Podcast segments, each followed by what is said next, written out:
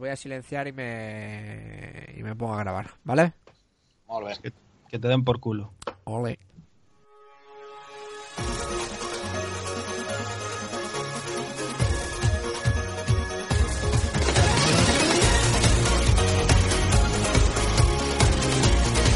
Muy buenas a todos y bienvenidos al tercer programa de la segunda temporada de Retronomicon Podcast.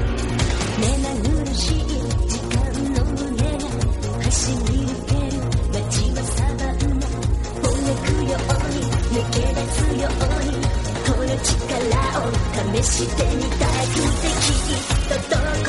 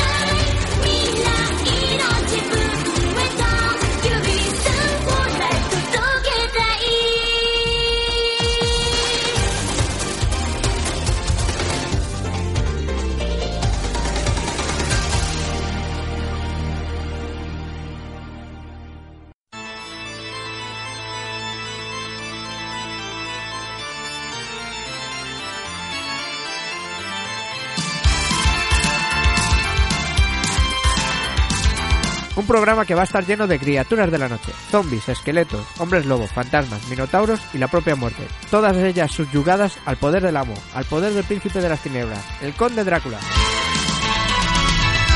Bienvenidos pues al especial Castlevania.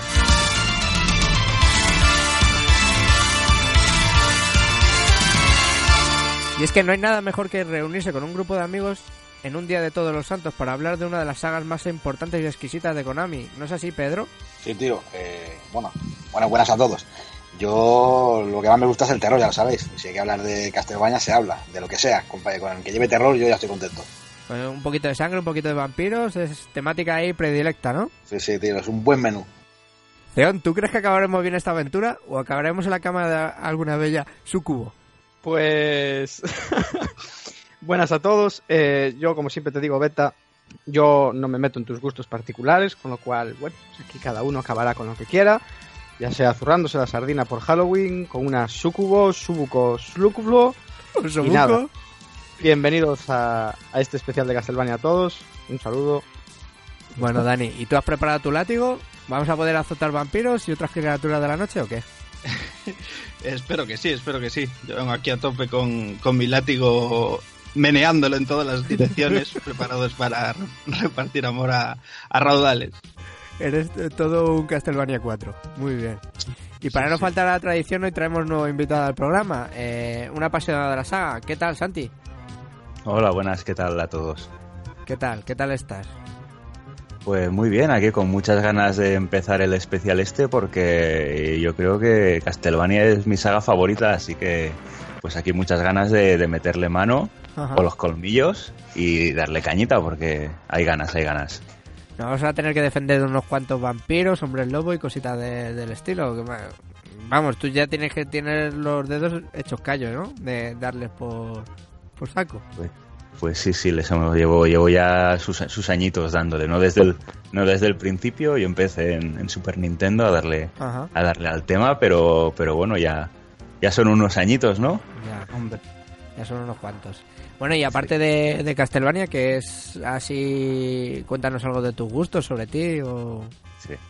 Pues bueno, yo ahora curro de, de artista en un estudio indie de videojuegos aquí en, en España. Mírale. Y bueno, pues aparte de los Castlevania, pues me flipa todo lo que saca Vanilla Ware, los Survival Horror, Hack and Slash, ya sean cositas nuevas, cositas, cositas más viejunas. Le doy eso, le doy un poquillo, un poquillo a todo. Bueno, es vieja escuela, ¿eh? También hay bate- Sí. beaten up, hack and slash, bueno, muy rico. Sí, sí, sí. Me gustan más los Hack and Slash, me gustan más los nuevos últimamente, más cosas tipo los Ninja Gaiden en 3D, Ajá. pero, pero vamos. Y una cosa. ¿tú eres de los que distinguen los hack and slash de los beaten up o crees que es la evolución natural o...? Adiós. Disting- ahí me, me per- ¿Qué decías? ¿Distinguen el qué? Que es que Sí, no- eh, no- que si eres de los que distinguen los beaten up de los hack and slash o piensan que es la evolución natural de- del género o... Bueno, para mí un beat'em up es a, a- a puño limpio y un, y un hack and slash es con un arma, ¿no? Yo ahí esa es la, esa es la diferencia que marco. No, no veo evolución o nada. Si, si vas a, a puñetazos, beat'em up. Si vas a con, con un arma, una Y espada. Golden Axe, Golden Axe, hack Claro. and slash. Sí, No. con hack and slash, ¿no? Y, y, y Fatal eh, y Final Fight cuando coges la katana ¿qué es? Hostia. Pero lo normal es que. Ahí. No, lo, nor- lo, lo normal es que va- vas a, a puñetazo, entonces no sé, para mí eso es un beat'em up tipo un Scott Pilgrim o lo que sea, que al final si coges una, una tubería, pues bueno, da igual, es algo temporal o... Con Si coges un pollo asado de un bidón, ¿eso qué es? hostia, con, el, con el de las Ah. tortugas ninja ya me pones en un compromiso, ¿eh? Ahí va. Hostia. Sí, Ahí es va. un poco compromiso. Pero bueno. Tiene, tiene, tiene fugas, tiene fugas esa definición. Sí, sí, la, la, la teoría esta tiene, ya veo que no, no está... Eh, ah, no he está sido mala persona y he ido a pillar, ¿eh? He sido mala Es persona igual, y he ido a si, pillar. si no, si no tiene fuga, estos cabrones se la buscan. Y qué te digo yo, tío, eh, que ahora que cuentas que, que eres artista, que dibujas, que diseñas ahí tus personajes, tus rollos, hasta ahí un poco de spam, tío. que que- ¿En qué jueguillos estuvisteis metidos? ¿Qué cosas tenéis ahí entre manos? ¿Qué proyectos?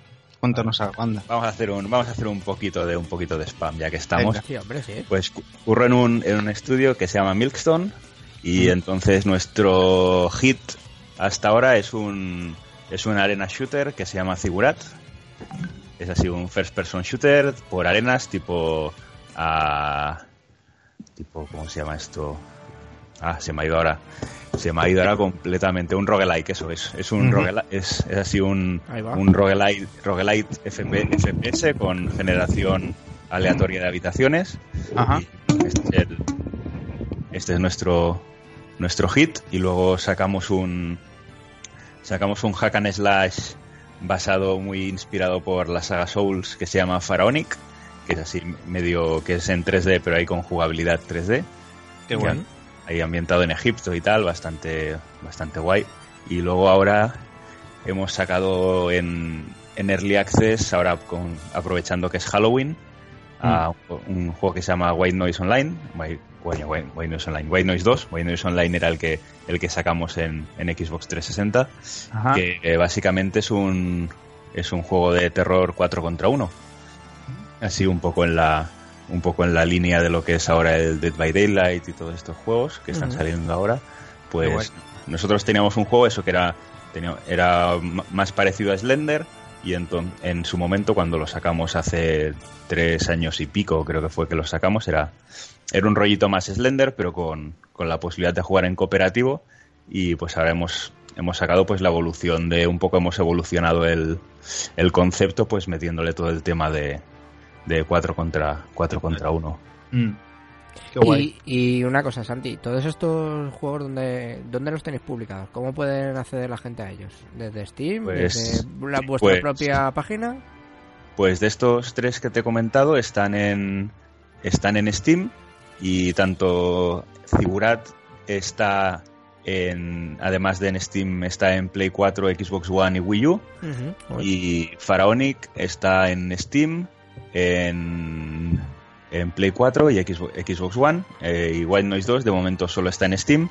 Estamos trabajando para, para que salga en consolas, pero pero hasta que no hasta que lo del está en early access entonces pues imagino que hasta que lo del early access no esté finiquitado pues no lo no lo tendremos en consolas y bueno luego además estos que están en PC excepto White Noise 2 Ujú. a los que tenemos en Steam están también están en, en GOG en Good Old Games Ajá. Mm. también se pueden se pueden coger ahí y en principio si no recuerdo mal todos tienen versiones para ah, para Windows Mac y Linux Ah, qué guay. Muy bien, muy guay. Muy guay, tío. Interesa- interesante con Ziggurat, su edición física en PS4, por si os interesa. Cierto, es verdad, sacamos. eh, está en Play 4, Xbox One y PC. Hay edición física de, de Figurat. No, no, había, no había acordado. Sacamos una edición así limitada con. Hostia, ahora no me acuerdo quién es el. no te sabía decirte quién es el distribuidor, pero en, en los games tenían alguna, tenían alguna copia por ahí. Así que Soedesco, muy- es de Soedesco, Sí, eso. Soedesco, cierto. No es, no es muy, no es una edición, no es una tirada muy grande, pero no, no era un juego, no es un juego raro de, de conseguir, me parece. Pues habrá que lanzarse por él, macho, porque, vamos, Pues sí, si os mola coleccionar, además, ahora que están, están sacando muchas ediciones limitadas de muchas cosas, entonces pues para, hay mucho, mucho juego raro uno así para, para coleccionar ahora que están sacando ahí más ediciones limitadas, juegos indie, cosas así. Pues sí, pues hay cosillas interesantes. pues a ver si, si nos animamos y, la audiencia también. ¿Qué ibas a decir, Dani? Que joder, que quiero aprovechar que esté él aquí, que está metido en el mundillo y todo el rollo, tío, pues pa, pa yo, yo, yo soy muy curioso con estas historias, tío, a mí me mola saber si cómo es currar, ¿no? Dentro de un de, de- de un equipo, en un proyecto, si te puede la presión, si hay los plazos te agobian, si curras si mola no Eh, desempeñar el trabajo que, que es lo que te gusta no si te gusta dibujar si te gusta diseñar y tal eh, si, si, si mola o si aborrece si te hace aborrecer el videojuego no el, el estar sometido a mejor a presión a entregar algo dentro de un plazo de tiempo cuando no te salen las cosas si, si te agobias no sé tío. Ese tipo No, de... sí. No, a ver, esto es como, al final, es como, como un trabajo, como un trabajo más. Lo que pasa que, que claro, tiene, tiene que, tiene que molarte el, tiene que molarte el tema. Lo que pasa que el, el problema está en eso, es que puedes, no es, no es lo mismo que disfrutar de los, de los videojuegos jugando que, que hacer videojuegos. Son, realmente, sí que puedes puedes, te puedes disfrutar mucho de, de hacer videojuegos y de jugarlos, pero te pueden gustar mucho los videojuegos y hacerlos es un es una cosa, es, es diferente, no Es diferente. Claro, si tienen que, que te gusten los videojuegos es, es el es el plus, ¿no? Porque es ahí, joder, a mí me, me flipan los videojuegos, entonces pues estar haciendo juegos, pues como que pues no te diría que es lo, no te diría que es lo más, pero joder, que, que da que, que te, te da muchas ganas de, de, de- de currar de currar cada día y, y currártelo más, pero esto es como todo, hay días que, que te atascas más, Claro. hay días que hay días que tienes más, que vas más lento, que no vas tan rápido como querrías y hay días que eso que, que a lo mejor tienes que hacer una cosa que dices, hostia, ¿y esto cómo coño lo hago ahora? Ajá. Y, y entonces, pero pero bueno, todo tiene su eso, como todo, tiene su parte buena, su parte más su parte más jodida, pero pero vamos, yo lo, lo estoy disfrutando ahora a tope, más que lo estoy disfrutando más que cuando curraba haciendo más cosas de publicidad y tal, así que ahí sí que era una tortura. Pero claro, también depende de la un poco de la, situación en la que en la que estés trabajando.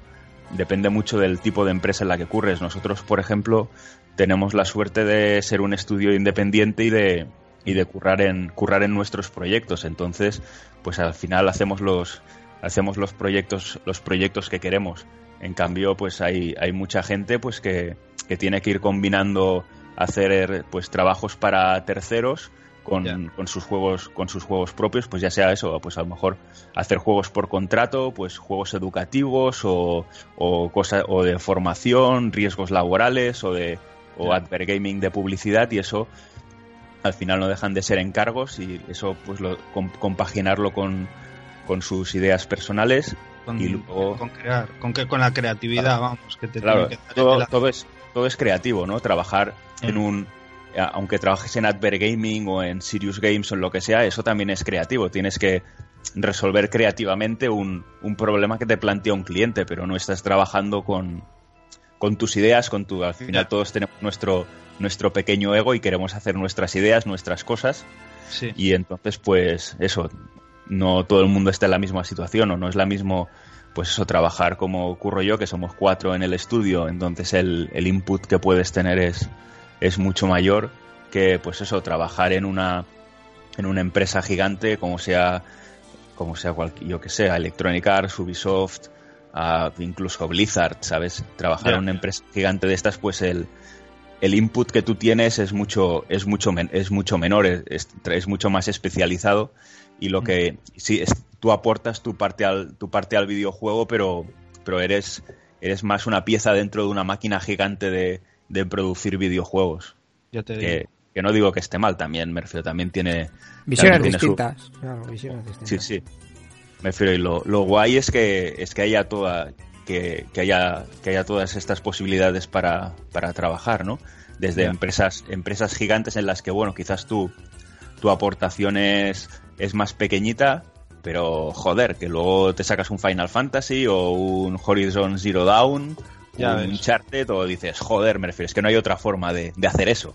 Ya ves. Entonces, tu aportación es más pequeñita, pero dices, joder, yo he aportado, coño, es un charter, Sí. ¿sabes? No, en cambio, pues bueno, lo que hago yo pues es una escala mucho menor, entonces dices, hostia, aportas más, trabajas en, en más ámbitos, no está tan especializado y bueno, lo que haces pues no es, no está en la polla, pero sigues estando súper orgulloso de lo que haces y, y es otra, es otra, es otra cosa diferente, pero lo que decía antes, está, es, es lo que tiene que haber, tiene que haber juegos gigantes, tiene que haber juegos más pequeñitos, Mm. gente que, gente que, que haga juegos que haga juegos gratis porque que eso, a lo mejor hay gente que durante que le flipan los hacer videojuegos y durante el día curra de lo que sea y por la tarde se va a su casa y hace juegos sacando, eso está súper guay. Eso es la O- hostia. Sí, por eso me refiero, no hacer videojuegos a estas alturas no, no tiene por qué ser una, una cosa profesional. Tú puedes dedicarte de forma amateur perfectamente a hacer videojuegos y, y no cobrarlos o, dedicarte por las tardes y sí, y, y sí cobrarlos. Creo que lo bonito de, de ahora es que, es que hay, hay muchas opciones para tanto para consumir videojuegos como para, como para desarrollarlos. Qué guay. Eso está Pues- súper chulo, tío. Eh, este está, lo hablamos ahora, estamos aquí embobados escuchándote, así que para no robarle mucho más tiempo al programa, no sé qué les parecerá al resto, pero bueno, yo te emplazo a un programa Sí, para a que mí me- un sí. poco- Sí, una, Sí, podríamos hacer especial, especial Santi y entrevistarlo entre todos. sí, acribillar a Santi. No es un, al final un, un- el tema de desarrollo es que eso da para uno, para cinco, para todos los programas que los programas que quieras. Al final en función del, del detalle en el que quieras entrar. Así que el, día que el día que queráis Sí. montamos aquí algo y ya.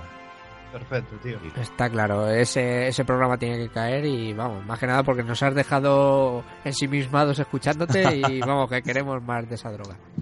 Pues cuando queráis. Bueno, pues como siempre digo, ya tenemos todo el equipo presentado, vamos a los contenidos del programa, ¿os parece? Muy bien, tío. Vale.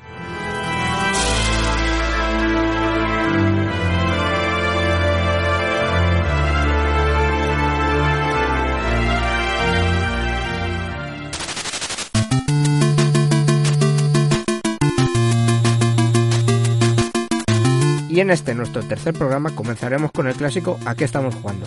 Tendremos la primera parte de nuestro especial sobre Castlevania. Rin elegirá el tema musical de la semana. Continuaremos con las recomendaciones y los deberes. Esta vez los deberes los pondrá el invitado Santi. Acabaremos con la despedida. Así que coger vuestro látigo, santiguaros y acompañarnos a cazar vampiros porque ¡comenzamos!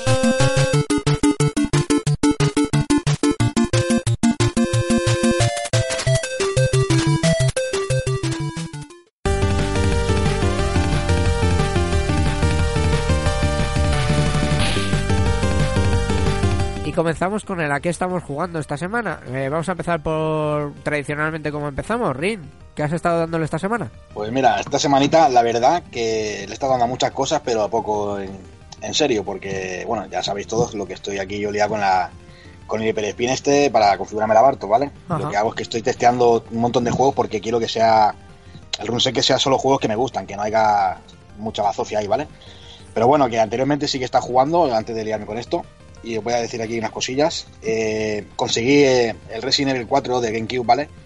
Y lo estoy rejugando ahora porque yo lo he jugado en Play 2 para ver si es verdad, como decían, que esta versión era superior a la Play 2. Para mí es la mejor, ¿eh? Y la verdad que sí, tío, que, que sí, sí, tienes razón, tío. La, la, la estoy jugando y me parece una versión superior a la de Play 2. Incluso te diría que, tal y como está configurado el control del juego con el mando de GameCube, eh, a mí me da, me da mucho mejor que con el de Play 2, tío. No sé. Ajá. Hace relativamente poco conseguí yo el de Wii, que lo tengo que rejugar porque dicen que es la mejor versión de todas, directamente. Al de, al de Wii juego yo también, tío. ¿Sí? claro, se ve, se- sí, está muy guapo también. Pero claro, me hace gracia tener este de GameCube, tío. La verdad que Sí, sí, está guapo. ¿Qué más estuve jugando? Eh, bueno, le estuve dando también al cartuchito ese que me pillé de 150 en uno. Pero me entretuve con el Toki, ¿vale? Que es una pasada, tío. Es un juego de 8 bits, pero es bastante fiel al- a, la, a la- a la recreativa, tío. Me quedé bastante flipado. Y también estoy dando al Snow Bros. de 8 bits también de ese cartucho. Que también pasa lo mismo, tío. Son una conversión en 8 bits, pero que Sí. está muy guay de la, de la recreativa. La de tío, es NES, una ¿no? pasada. Sí, sí, bueno, sí, estoy jugando en la Famicom esa que tengo ahí, pero sí es la, es la de NES, tío.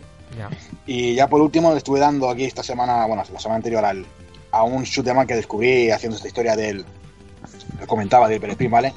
Shoot'em que se llama Mystic Riders, no sé si lo conocéis, de Irem. Ujú. Es un shoot'em lateral, ¿vale?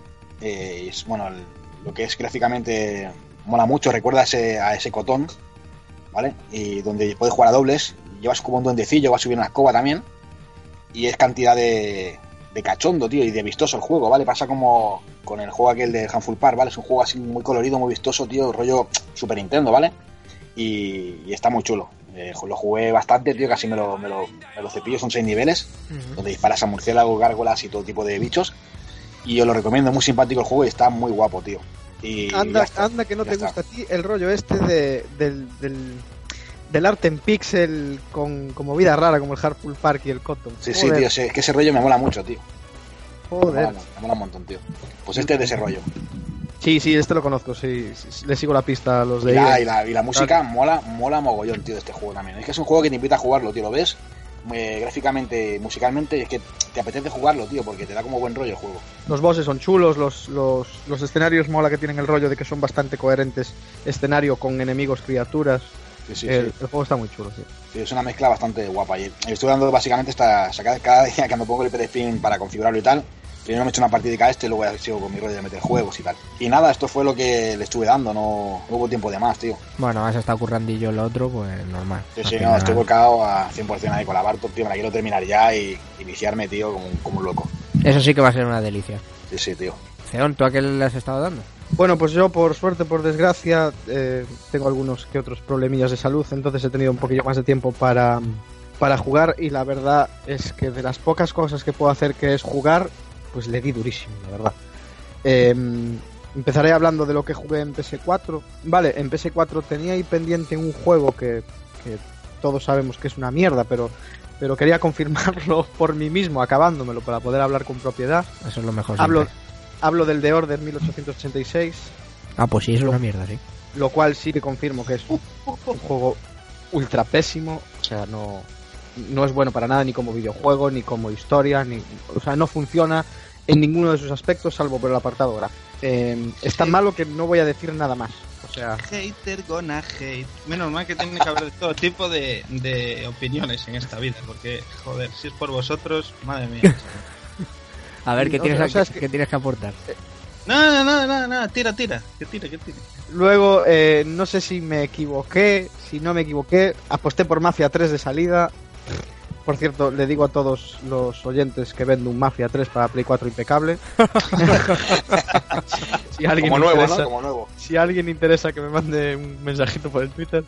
Eh, a ver, Mafia 3. Me compré Mafia 3 porque Mafia 2 me había gustado mucho. Tampoco digo que Mafia 2 fuera un juegazo, ¿vale? Pero sí que me había gustado, me había divertido. Y había cumplido sus, sus- sus puntos fuertes, pues los había cumplido. ¿Qué pasa con Mafia 3? Que como sandbox no funciona. O sea, es repetitivo, es tedioso. El control a veces puede ser incluso tosco. No es cómodo para un sandbox que para realizar ciertas acciones te lleven más de 30 segundos. No es cómodo, necesitas agilidad para ir de un lado para otro, que ya en sí es bastante repetitivo. Y después tiene problemas de rendimiento muy graves, tiene bugs, tiene eh, popping, tearing, aparecen y desaparecen. Luego se crasean, no es la primera pantalla azul que me, que me hace el juego de virtudes. tiene idas de olla típicas de los de los bugs de sandbox que es vete a un sitio a hacer esto y no te salta el rollo de hacer eso, ¿sabes? Llegas y no te salta la misión, con lo cual no te deja continuar, tienes que reiniciar. Ajá. Bueno, eh, le hace falta un parche como el comer. O sea, eh, es uno de los juegos que, porque te escuché que, que me lo comentaste, vamos, y, y que más me ha defraudado, porque yo también le tenía muchas esperanzas, ya te dije. sí, aparte parece ser que los análisis sí que lo castigan en este sentido, pero sí que lleva buenas notas. O sea, yo no me acabé el juego, llevo unas 10 horas, pero es que tampoco me ha invitado a continuar. Una, por todos los problemas técnicos que tiene, y otra, porque el juego en sí no me da. O sea, no me. No, no me incentiva a seguir porque es Mm. todo el rato lo mismo. Ya. Vale. Entonces ahí está, muerto de, de risa en la estantería.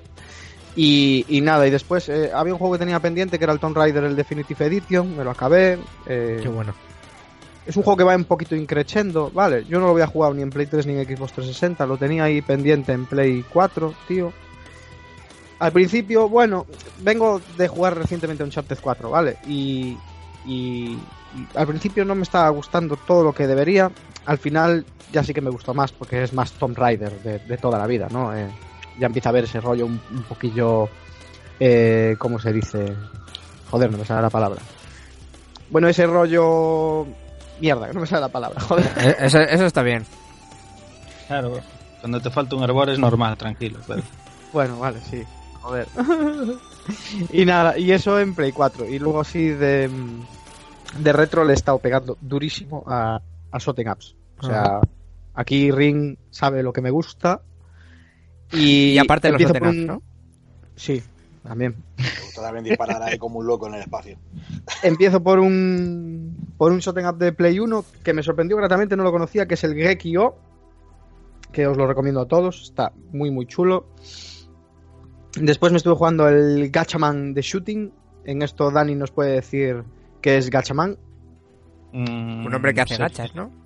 Sí, bueno. Serie gen- eh, eh, japo moladora. Bah, maravilloso.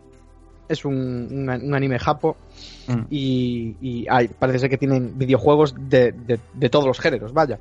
Y este, pues ya lo remarca, se llama Gachaman de Shooting, que es un shooting up también, pero un poquillo diferente. Jugamos con los cuatro personajes, eh, digamos que son los protagonistas de Gachaman, y cada personaje Coma- tiene- bueno, co- Comando G para quien. Porque Gachamán queda muy fucker, pero Comando G para los que vivieron en España. Madre mía, por Exacto. fin he vuelto yo a la realidad. Vale, vale.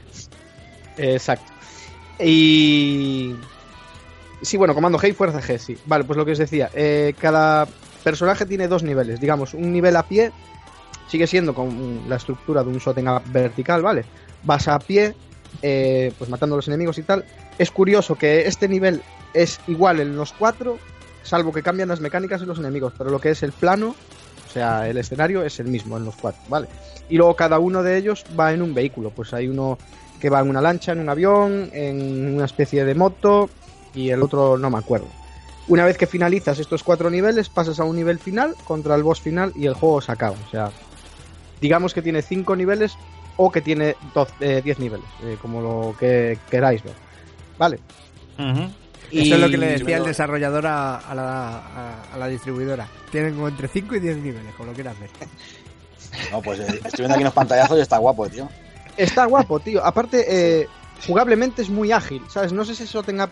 A veces pasan algunos shooting ups que se te puede hacer muy lento, eh, muy rápido. eh, quizás a veces el tema de los power-ups, como lo, como lo gestionan, como por ejemplo el Darius, que la primera vez que juegas al, al Darius puedes no enterarte de cómo funciona el tema de los colores. Este es muy sencillo.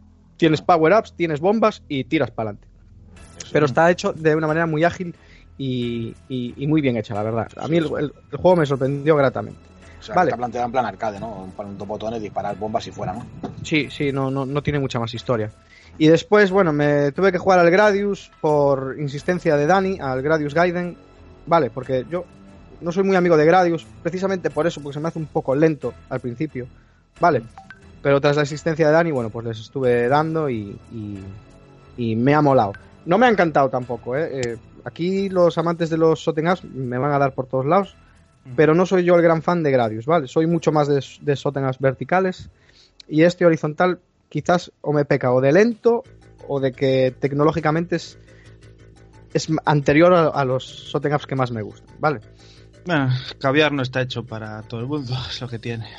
Pero bueno, después compensé la jugada jugándome al maravilloso Darius Gaiden, que decir de Darius encanta. Gaiden y sus, y sus pececitos, tío, es, es lo mejor. O sea, le di amor al arcade stick como nunca en la Play 1. Eh, pues eso es a lo que he jugado, que no ha sido poco. Joder, Muy me bien, le la- has dado, le has dado bien, tío. Joder. Va a servir. Alguno, a- alguno más le he dado, pero no podemos seguir todo el día hablando de esto. claro. Bueno.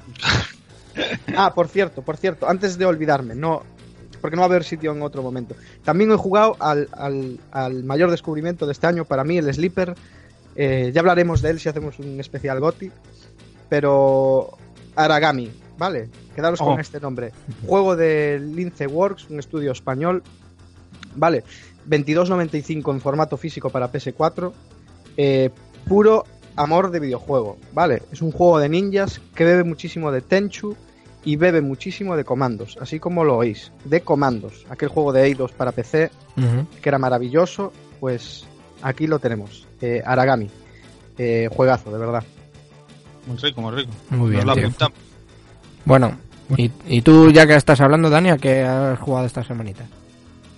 Pues yo poca cosa, tío. Estuve acabándome que tenía por ahí, como suelo hacer yo en las rectas finales, que suelo abandonar los juegos ahí.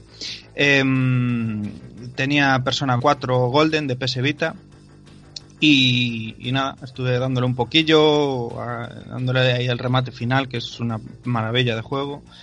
Y ¿a qué más le estuve dando? Estuve jugando al Valkyria no Densetsu, a la leyenda de la Valkyria en, en la conversión de PC Engine, de este arcade tan chulo de, de Namco, tío. Me, me- me encanta el personaje, me encanta la propuesta del juego, ¿no? Así ese tipo de aventura, pero con- siendo pues como un matamarcianos vertical y los personajes, la ambientación está chulísima.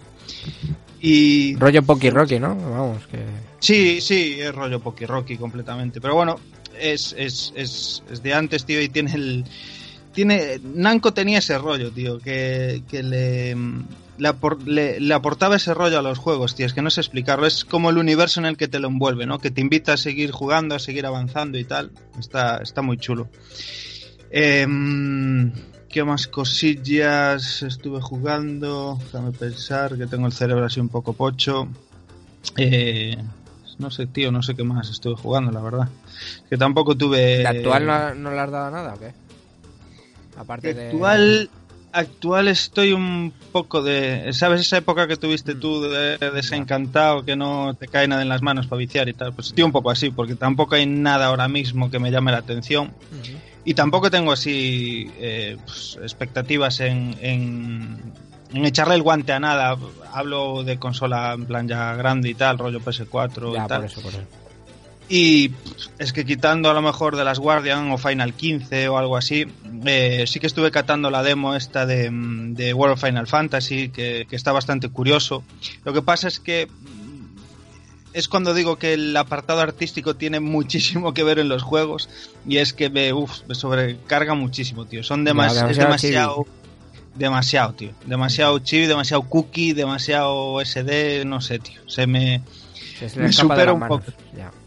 Sí, sí, sí, sí. Me, me, me, me agobia un poquillo, tío. El- lo cargado del, de lo re cookie que está hecho todo, tío. Y sin embargo, el planteamiento está, está, está muy chulo del juego, tío. Y vaya, tío, no sé qué más. O sea, picoteado bastantes movidas. Sí, jugando al contra... rápidas y esas cosas. Sí, el, el, co- el Contra 4 este de, de Nintendo DS le di severísimamente, la verdad. Estoy un poco Le tengo oxidado muchas ganas. Le tengo muchas Joder, ganas. Está brutal, tío. Está tan bien implementado, tío. El rollo de las dos pantallas, tío, en la Nintendo DS en, en ese tipo de juego, macho, que es una pasada. Aparte, eh, jugando en hard, tiene temas remezclados originales de, de Contra, o sea, brutal, macho. Y, mm, y poco más, tío. Y luego los deberes, que con las coñas me pegué, me pegué un buen vicio a los deberes, ahora lo comentamos. Vale, luego, lo- luego comentamos los deberes. Eh, Bueno, y Santi, ¿tú has, has podido jugar estas semanas? ¿Has dado algo así, algún rollete chulo? Pues sí, yo le he dado un poquito, pero voy a ser breve, que yo el, el último mes creo que casi ni he tocado un videojuego. Ajá. He estado jugando bien, bien poquito, bien poquito, pero bueno, esta, se- esta semana me estuve echando unas arenitas al, al Guild Wars 2, que siempre lo tengo ahí, ahí instalado para, para echarle, para jugar un, un poquillo, ya sea unas arenitas o ir a, a darle medecazos con alguien o, o hacer alguna misión o lo que sea. Pero bueno, nada, eché un par de esta, esta semanita, nada, fueron un, eché un par de arenitas, un día por la noche y ya. Luego volví a intentar darle otra vez a Dark Souls por enésima vez y, y no hay manera, soy un paquete. ¿Qué pasa, que no entra o qué? ¿No entra el juego o qué? Soy un, no sé, soy, soy un puto paquete, tío, jugando a Dark Souls. Pero muy, muy, muy malo. Pero bueno, esto es, esto es constancia. Voy a, voy a seguir dándole hasta que, hasta que lo doblegue a, a mi voluntad. Yo te Mm. puedo decir que personalmente fue uno de esos juegos que abandoné y por cabezonería recuperé al año o algo así y ya del tirón, ¿eh? O sea, quiero decirte que ya no me apartes de esa mecánica porque le coges el gustillo y uff. Sí, sí, sí, no, tengo, tengo muchas ganas de darle, lo que pasa que eso fue un...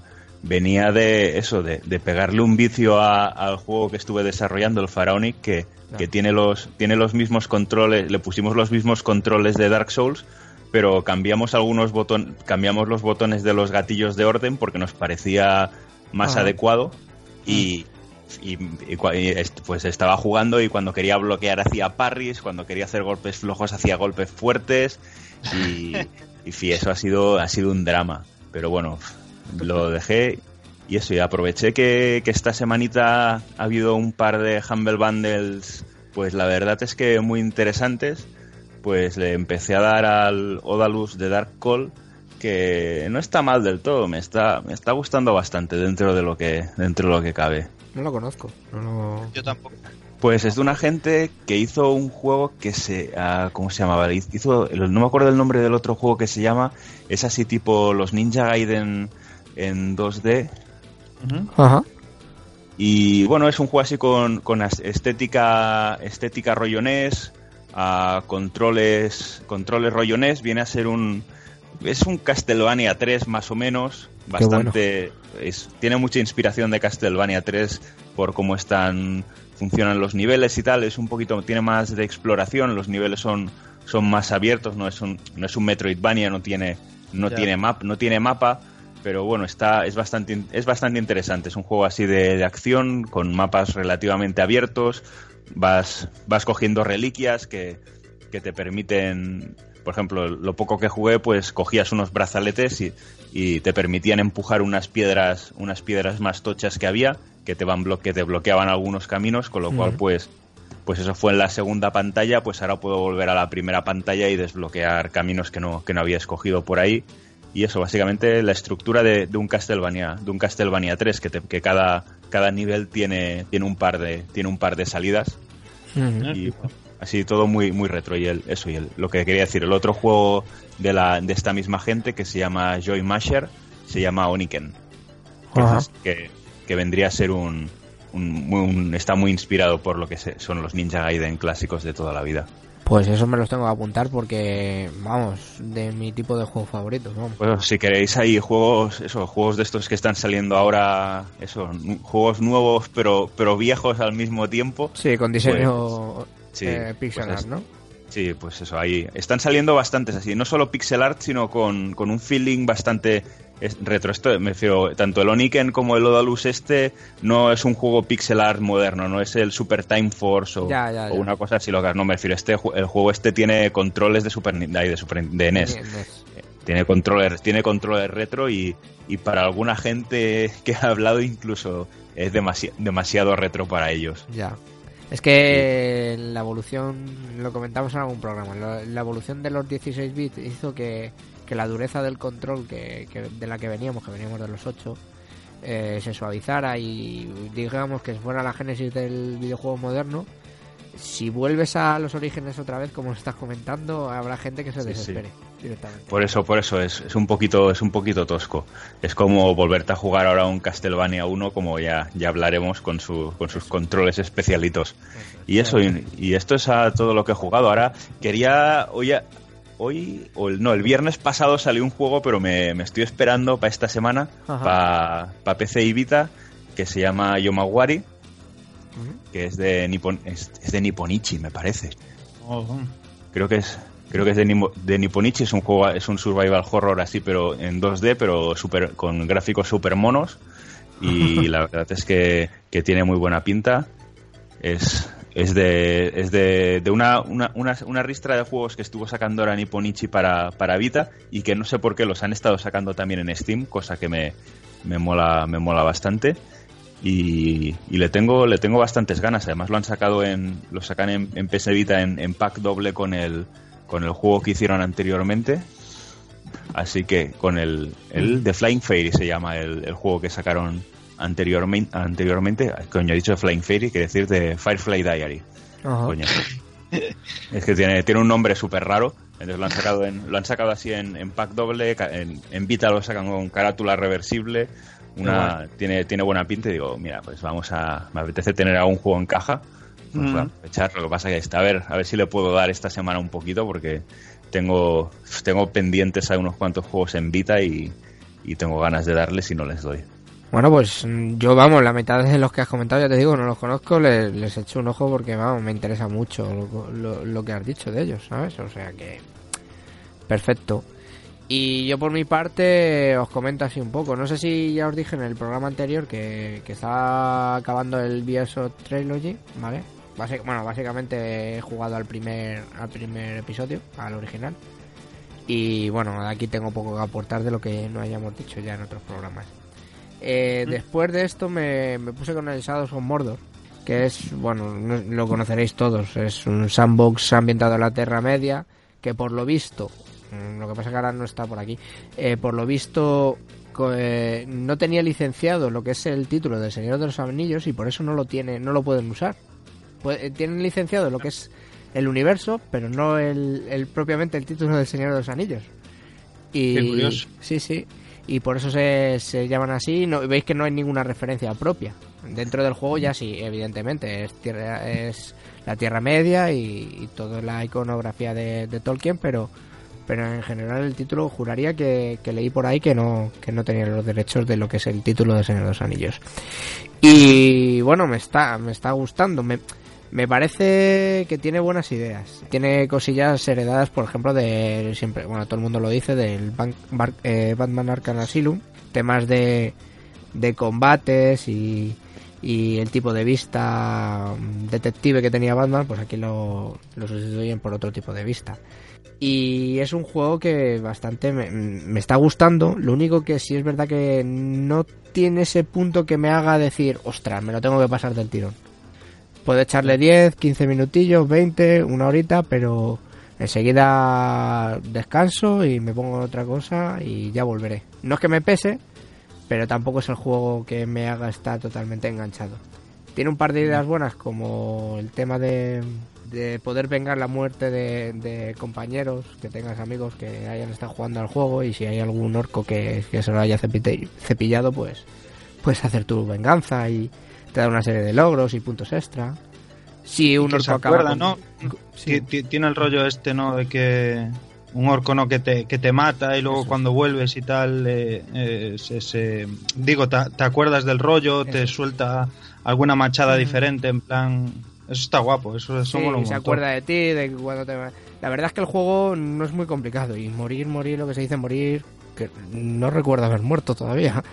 Pero sí, en, lo- en las distintas reviews que he visto comentan eso, que, que tienen como una memoria persistente de que sabe que, que te ha matado y todo esto.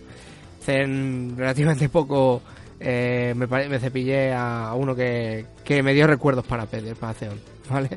O sea que por, por ese lado tiene cosillas originales. Guay. Lo que, lo que, lo que. Eh, el Shadows of Mordor. Ah, bien, me gusta. Que en fin, que un sandbox no, no deja de ser un sandbox normal. Y vamos, hasta que me lo pase, que todavía estoy a mitad de a mitad de aventura. Eh, por otro lado, eh, estuve probando, bueno, esta semana, ya no recuerdo ni cuándo salieron.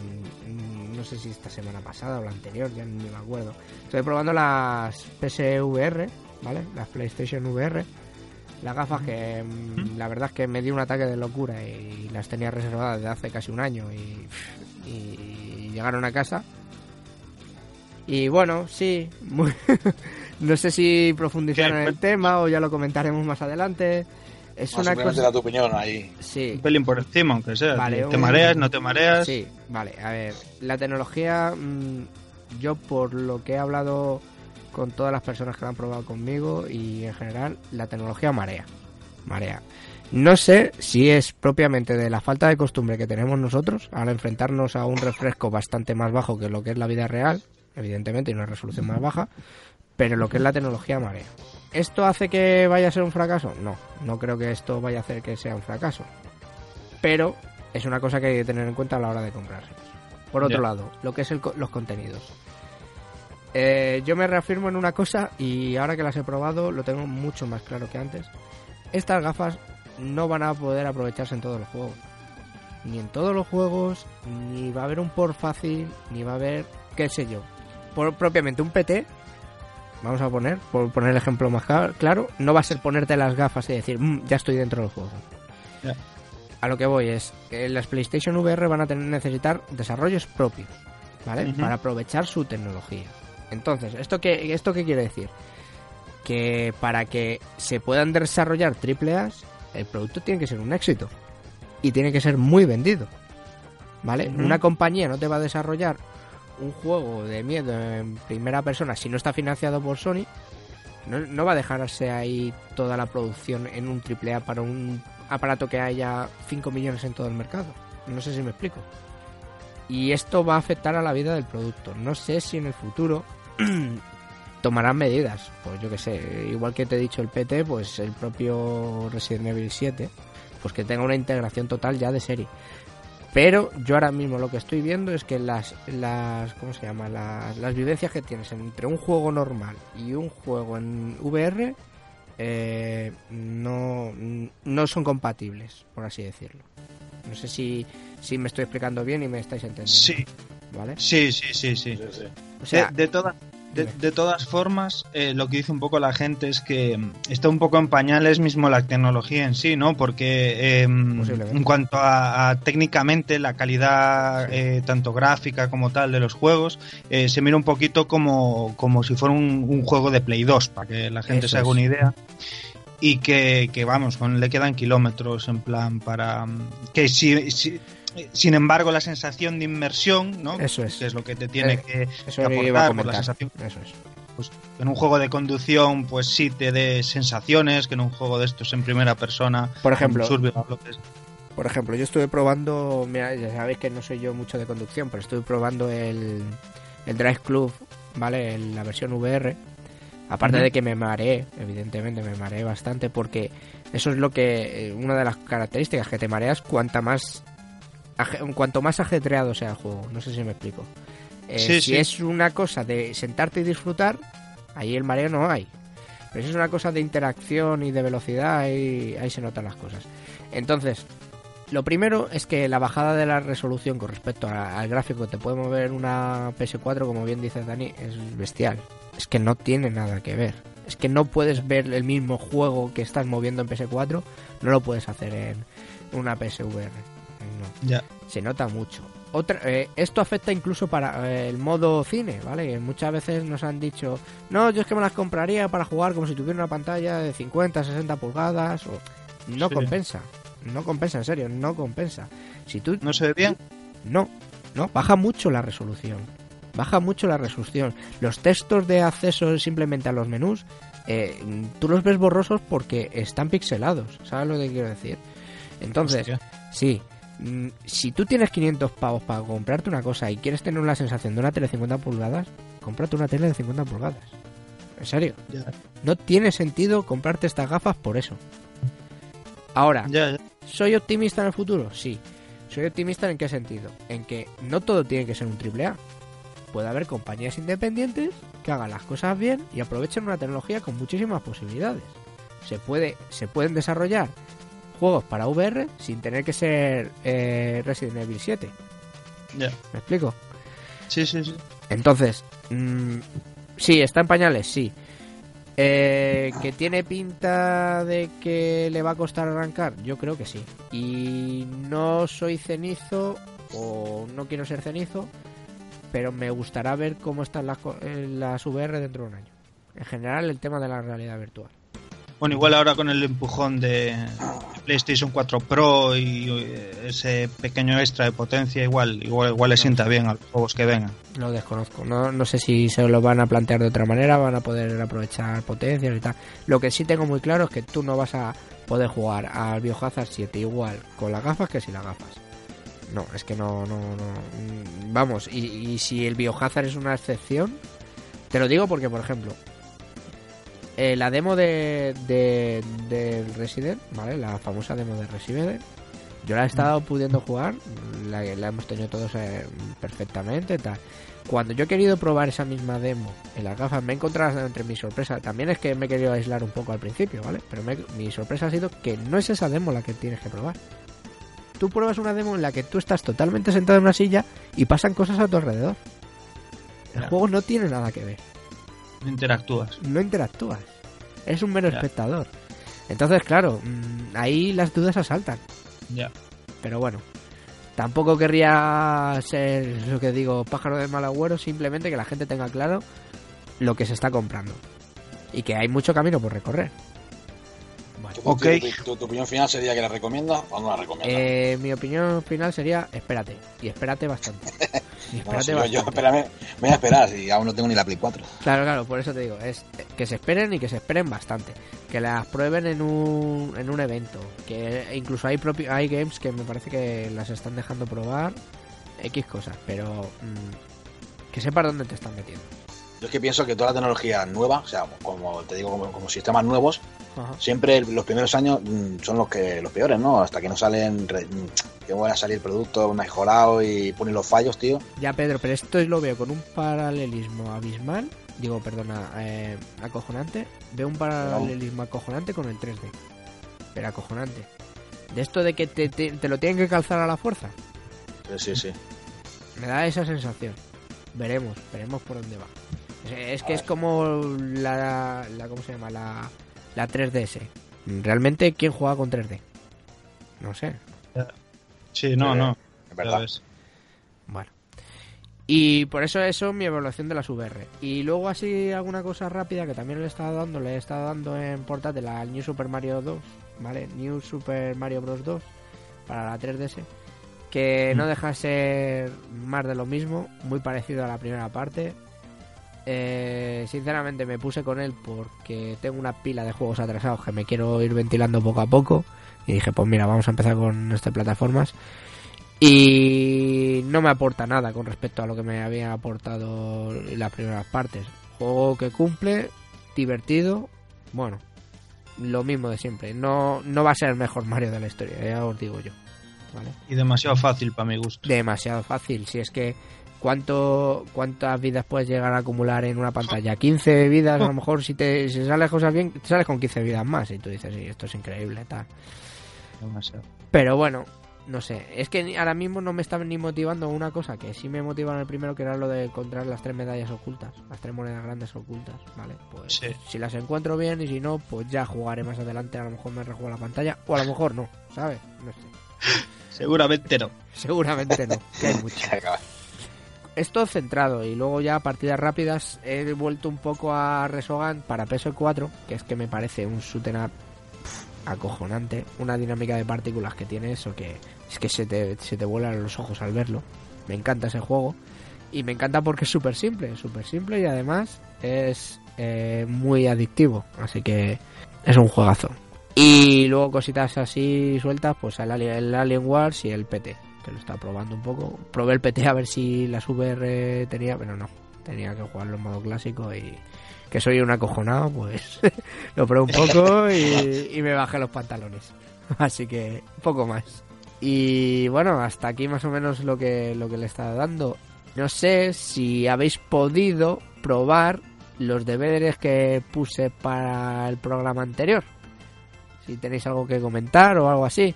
Os voy a recordar Sí. que, que los deberes del programa anterior era el Rune Saber para, para Super Nintendo, ¿vale? Un juego de Atlus del 93. Y no sé si queréis comentar algo. Yo, bueno, yo sabes que me tuve que despedir antes de acabar el programa, pero luego lo escuché el programa y, y me puse el juego, tío. Y la verdad que flipé cacho porque digamos que es el Street de Super Nintendo, ¿no? Es la versión Street de Super Sí, Nintendo, para sí. mi, para mi parecer, ¿eh? Eso es lo, lo Recordó primero como- que me vino a la cabeza, tío.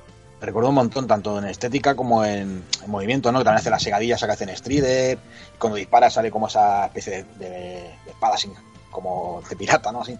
Y Mm. no, no, está muy chulo, tío, estéticamente. Y, y sí, mira, me, me puse el tío a probarlo y casi me lo paso, tío. Que es una de Sí, las sí. cosas que tiene el juego, que me parece bastante asequible. No sé si te- a ti te parece lo mismo. Sí, es muy facilito. Y luego, aparte, eh, lo que sí que me quedé un poco flipado al principio fue que nada más que avanzaba todo el rato, me salían como mini jefes, tío. Sí. Digo, joder, si todo todo el rato salen mini jefes aquí, tío. Y luego, aparte, tener su jefe final, ¿no? Pero sí que es verdad, bueno, yo no tuve que dejar y me tuve que ir, ¿no? Pero yo creo que si hubiera querido un poquito más me lo hubiera, me lo hubiera ventilado. Sí, es corto tú. además. Sí, es Sí. muy corto. Me parece, creo recordar que además las tengo por ahí apuntadas. Me parece que eran cinco fases eh, escasas. Que en 30 minutillos estabas bien ventilado el juego, vamos. Sí, viene a ser como un arcade, ¿no? Sí, Sí. Te pones ahí pim pam, pim pam y te lo cepillas rápido. A mí me mola la hostia eh, la ambientación que tiene el juego, tío. El diseño de, de los niveles, eh, los fondos, Sí, sobre todo los, los jefes, tío. Los jefes son lo mejor, macho. Tienen un puto diseño, pero bestial. El, y, y la diferencia entre ellos, ¿no? Porque en la primera fase Mm. eh, mm, el jefe final de la primera fase es el avión este desde el que te tienes que colgar, ¿no? Que va así rotando, haciendo ese efecto con el de, de rotación con el modo 7, ¿no? Eso es. Me- es Sí. eh, lo que es la ambientación, tío, que quería siempre, aparte de la referencia eh, básica que tenemos con el, con el, ¿cómo se llama? Con el Strider, eh, una Mm. de las cosillas, tío, que me acordó es de uno de los juegos que, que, que tuvimos de deberes que, que pusiste tú, ¿te acuerdas del Dukun Deck? Sí. ¿Vale? Lo Sí. bizarro que era el cambio de, de entre pantallas. Y, Sí. y, pues aquí me ha dado la misma sensación, tío. Me ha dado la misma Sí, sí, sensación. eh. El paso, el paso de la, de la fase de misiles a la China es que es decir, ¿cómo? Que sí, que no tiene, no tiene nada que ver una cosa con la otra, tío. Eso es. Sí. Es verdad.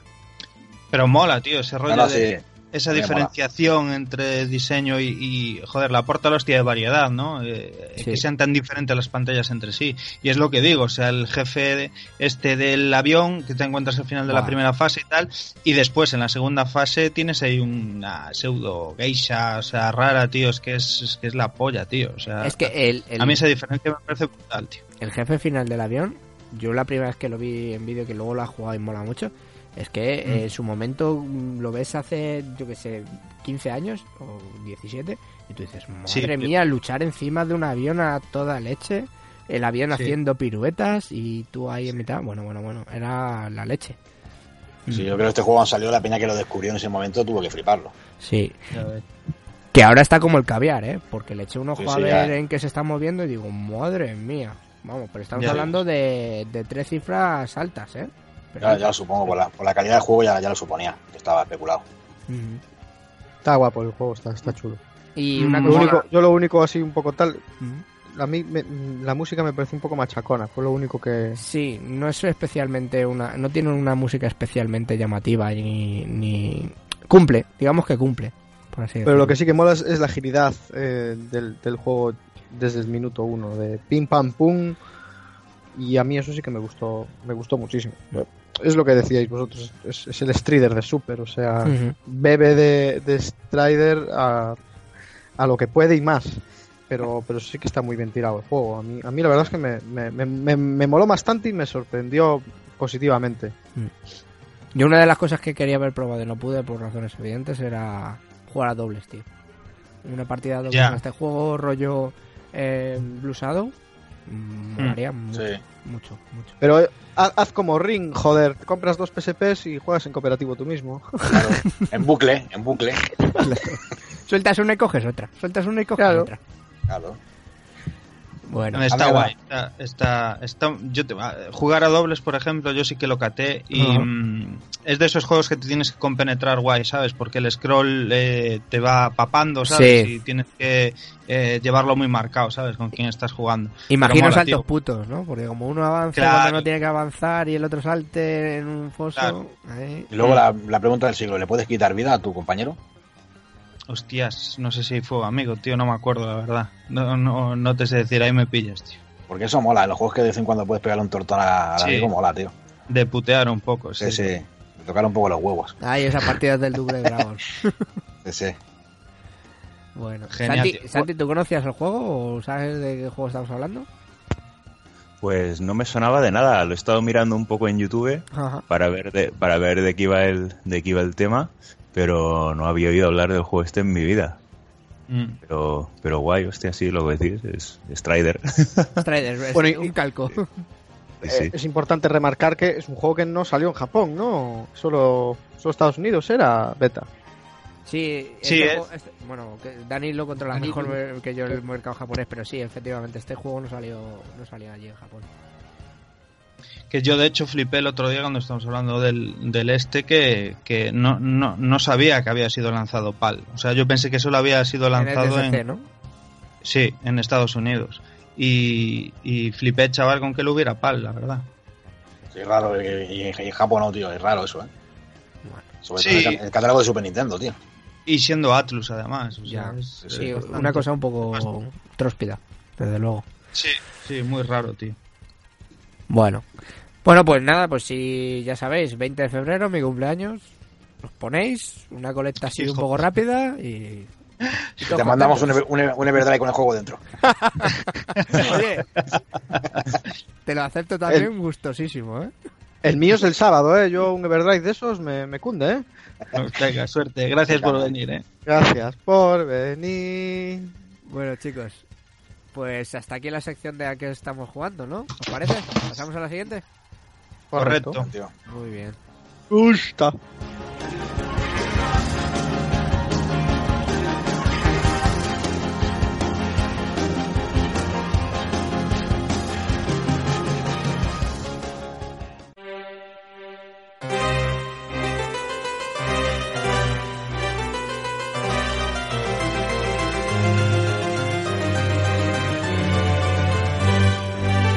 Cada 100 años las fuerzas del bien comienzan a debilitarse misteriosamente.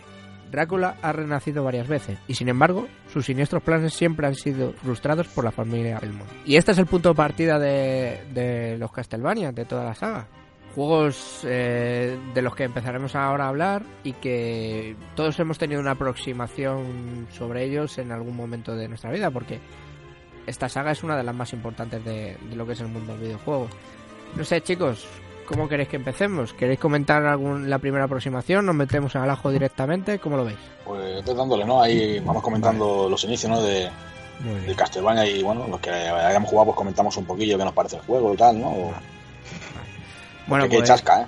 pues sí, hay bastante. Pues bueno, vamos a comenzar con el primer lanzamiento de, de, Castlevania, que es el Akumayo Drácula para el Famicom Disc de, Nintendo, ese, ese adaptador de discos que, que no, no llegó a salir en su día de Japón y es de 1986. No sé si queréis comentar algo. Ya os digo así por un poco por encima que es un juego que para los que están acostum- estaban acostumbrados en la, en la época de las third parties que trabajaban para Nintendo no tenían no, no desarrollaban juegos con una especial calidad, ¿vale? Parece ser que Ko- Konami quiso petar la banca con, con este Castlevania, así que lo puso por, por todo lo, lo alto. Trabajó en él basándose en, en las criaturas de, de monstruos clásicos como puedan ser eh, Frankenstein, Drácula, eh, la criatura que aparece en la mujer y el monstruo. eh, no sé, no sé si queréis comentar algo a, a raíz de este o si le habéis dado mucho o es de esos juegos que al ser tan tan tan de nicho de la NES eh, se os hace duro a día de hoy. Bueno, yo lo que, antes de empezar a hablar de este juego, lo- eh, que estuve leyendo sobre este juego, tío, me parece una, una cosa curiosa, que este juego antes de salir para PC Engine, eh, iba a salir para, para Mega CD, tío. ¿Cómo? ¿Cómo? ¿Cómo? Sí, sí, en una página lo he visto yo, que ponía que iba a salir para Mega CD, tío, este juego. Pero estamos hablando de la versión Famicom Disc, Pedro. La, Sí, sí, la- sí. El, el primer juego. Sí, sí, sí, yo lo he leído en algún lado. Pues Pero... Sí, pero, eh, eh, digo, estás... eh, Pero, ¿qué dices de PC Engine? Canalla. este juego que estás hablando es el de, el de- Ah, no, es el de Famicom D que estás hablando, ¿no? Vale, vale. sí, Sí, sí, sí, no, no. Ahora, ahora, ahora- se me ha ido a mí el santo cielo. no te preocupes.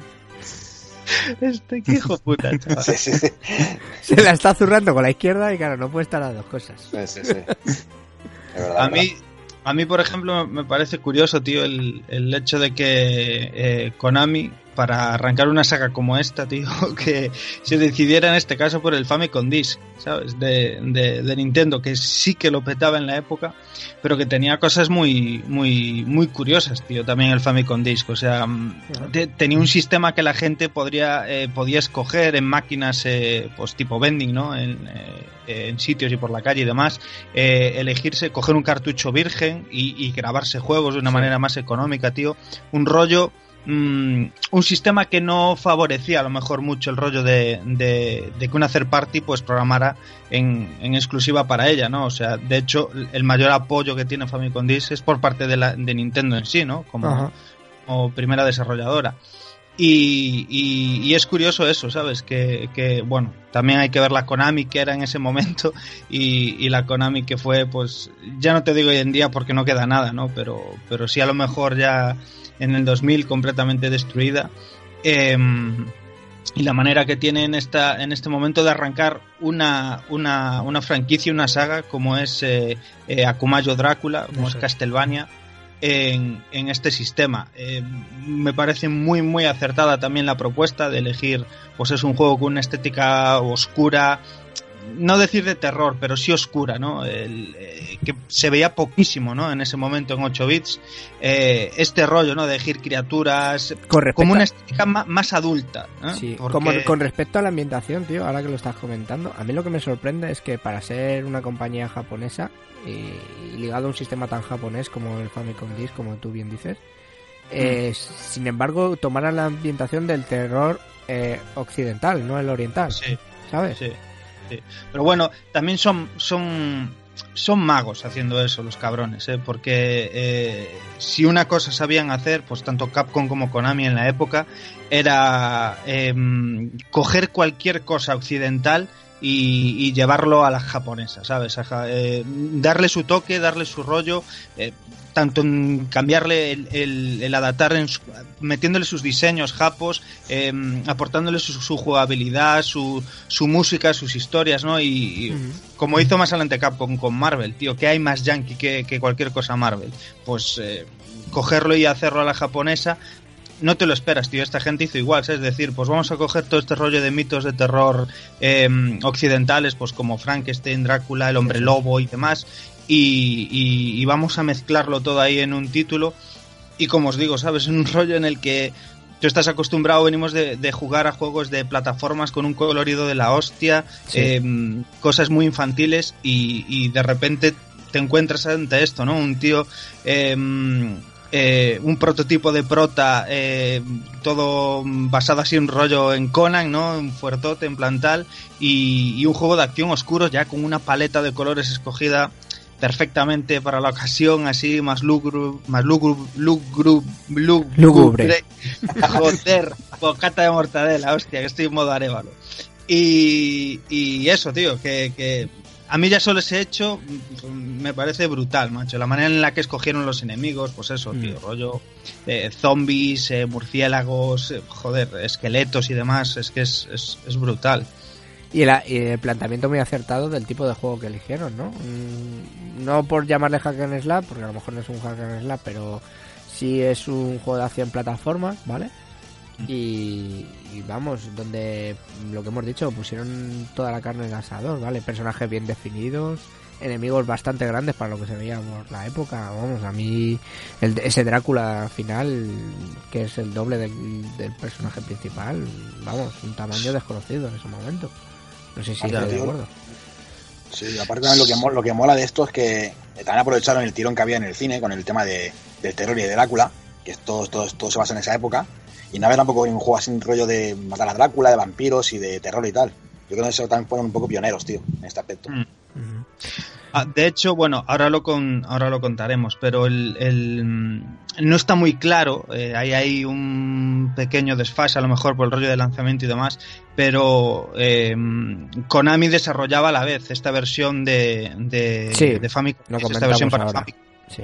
y la de y la de MSX. MSX, eh, y es que en el planteamiento no, no, s- no podríamos decir a lo mejor si es por limitaciones de lo que es el sistema en sí, ¿no? Eh, las limitaciones que le ponía un MSX que bueno, es conocidillo que, que le traba a veces mover lo que es el scroll, ¿no? Eh, y demás. El planteamiento del, de, en este caso, el Castlevania de MSX, que eran como pantallas más estáticas que tendrías que solventar de alguna. No, no tenía este componente de acción, de avanzar y demás, sino que mm, tenía como un final más puzzlero, ¿no? Más de decir, eh, solventar un poco una pantalla, conseguir una llave para, para pasar a la habitación siguiente y demás y aunque el, la ambientación en la que está metida es, es la misma, em, el desarrollo del juego sí hace un poquillo diferente, justo. Y quiero imaginarme que en sí lo que querían hacer como juego en sí es eh, esta propuesta que hicieron en Famicom, eh, de eso, de un juego de plataformas eh, con un toque obviamente plataformero brutal, pero con muchísima dosis de acción, con su scroll, con avanzar a lo largo de una pantalla, llegar, derrotar al jefe final y pasar a la pantalla siguiente, el planteamiento que, que sienta base, ¿no? Pues al estilo pues Ninja Gaiden y demás. Sí, porque es en este primer título cuando empezamos a, a- Bueno, se empiezan a marcar cosas que luego aparecerán durante toda la saga, ¿vale? El, el uso de, del látigo, el Vampire Killer, ¿vale? Por parte de la familia Belmont. El tema de las armas secundarias, los corazones para recordar de estas armas. Os- Recordamos así un poco por encima que las armas secundarias de esta primera de esta primera entrega son la daga, ¿vale? El hacha, la cruz, el agua bendita y una especie de reloj que paraba el tiempo, ¿no? Cada uno con sus peculiaridades, su su su ¿cómo se llama? su sus utilidades, su forma de sus beneficios y todo esto, ¿vale? Eh, y que, vamos, no sé si vosotros erais muy amigos. Yo siempre solía tirar por el hacha, que era el que me daba algo distinto. Sí, sí, hombre, completamente.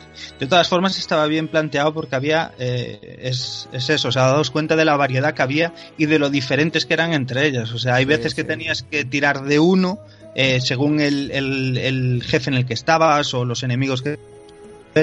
Eh, igual te vear, por ejemplo, la parada del tiempo que, que el hacha en ese momento, ¿no? Aunque al final acabarás casi todo Dios usando, usando el hacha, pero bueno.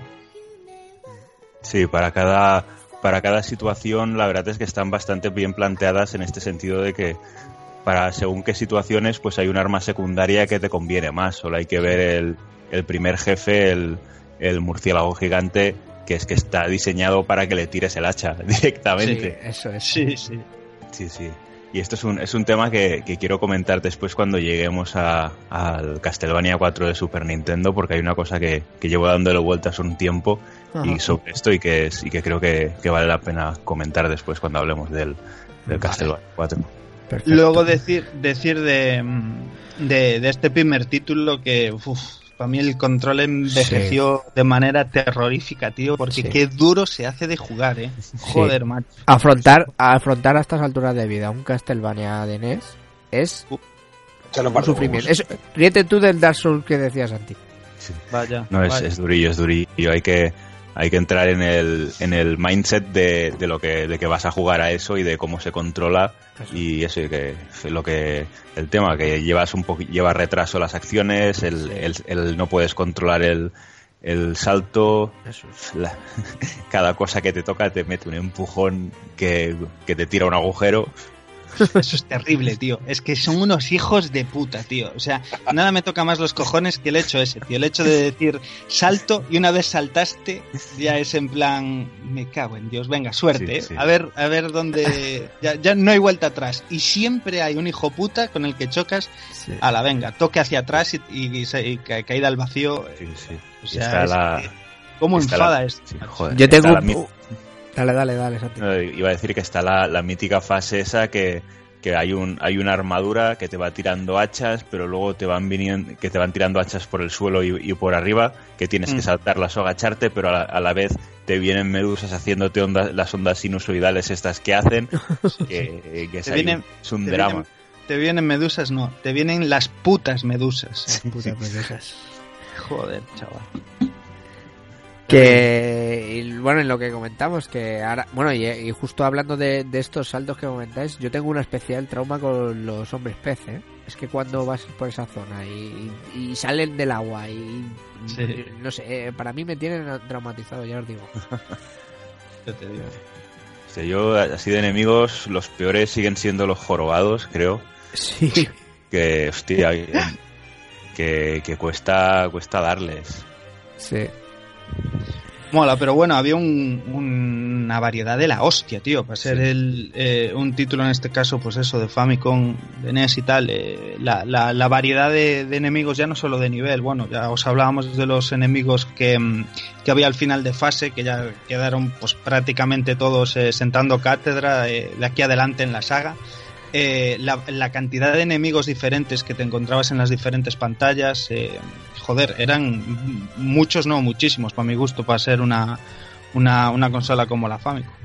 Pues teníamos desde murciélagos, ¿os acordáis? Bueno, murciélagos, zombies, panteras, los hombres pez que he comentado antes, las fantásticas cabezas de medusa que decía Dani, cuervos, caballeros, esqueletos, los jorobados que a, a los que hacía referencia Santi, las cabezas de dragón, los fantasmas y unos esqueletos de dragón que os acordáis que está, bueno, son Sí. elementos que se han ido repitiendo luego a lo largo de la de, de, de todas las entregas, ¿vale? Pero esos esqueletos de dragón que se, que se movían se movían para todas partes, pegados ahí de la pared, eran cosas impactantes en ese momento, ¿vale? Y son cosas que hemos ido heredando Castlevania ca- tras Castlevania. Sí.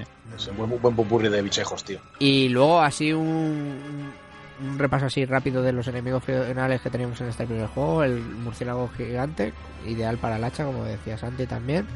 Eh, la, la cabeza de Medusa también.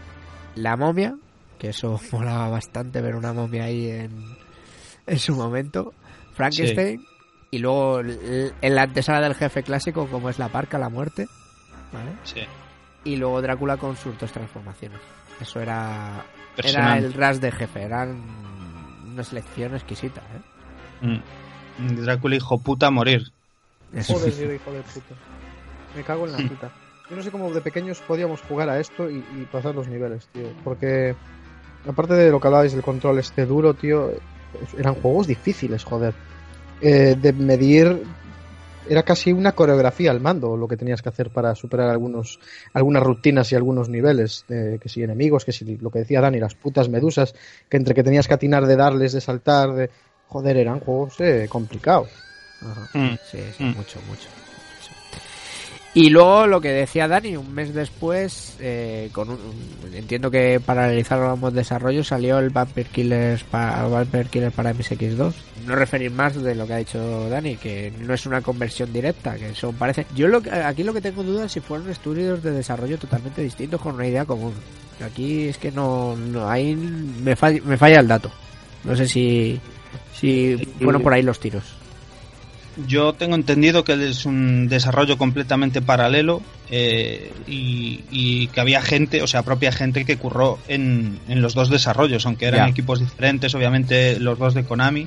Eh, eh, fueron siempre to- durante todo el rato desarrollos paralelos con una misma idea común y demás. Es. Y, y se sobreentiende eso, ¿no? Que, que la, que de- aunque sea esta dualidad en los juegos, había esta pequeña diferencia, mm, se supone por el, por esto, por las limitaciones del sistema, ¿no? En el caso de MSX, como comentábamos, que le costaba muchísimo hacer scrolls, eh, pues a lo mejor decidieron hacer de esta manera, ¿no? Con el rollo de las pantallas, pero bueno. De todas formas, esto enriquece al final las versiones. ¿eh? Eso es lo que hemos, siempre hemos querido. Que entre distintas plataformas no estaría mal que volviéramos a la época de Super Mega, que sí.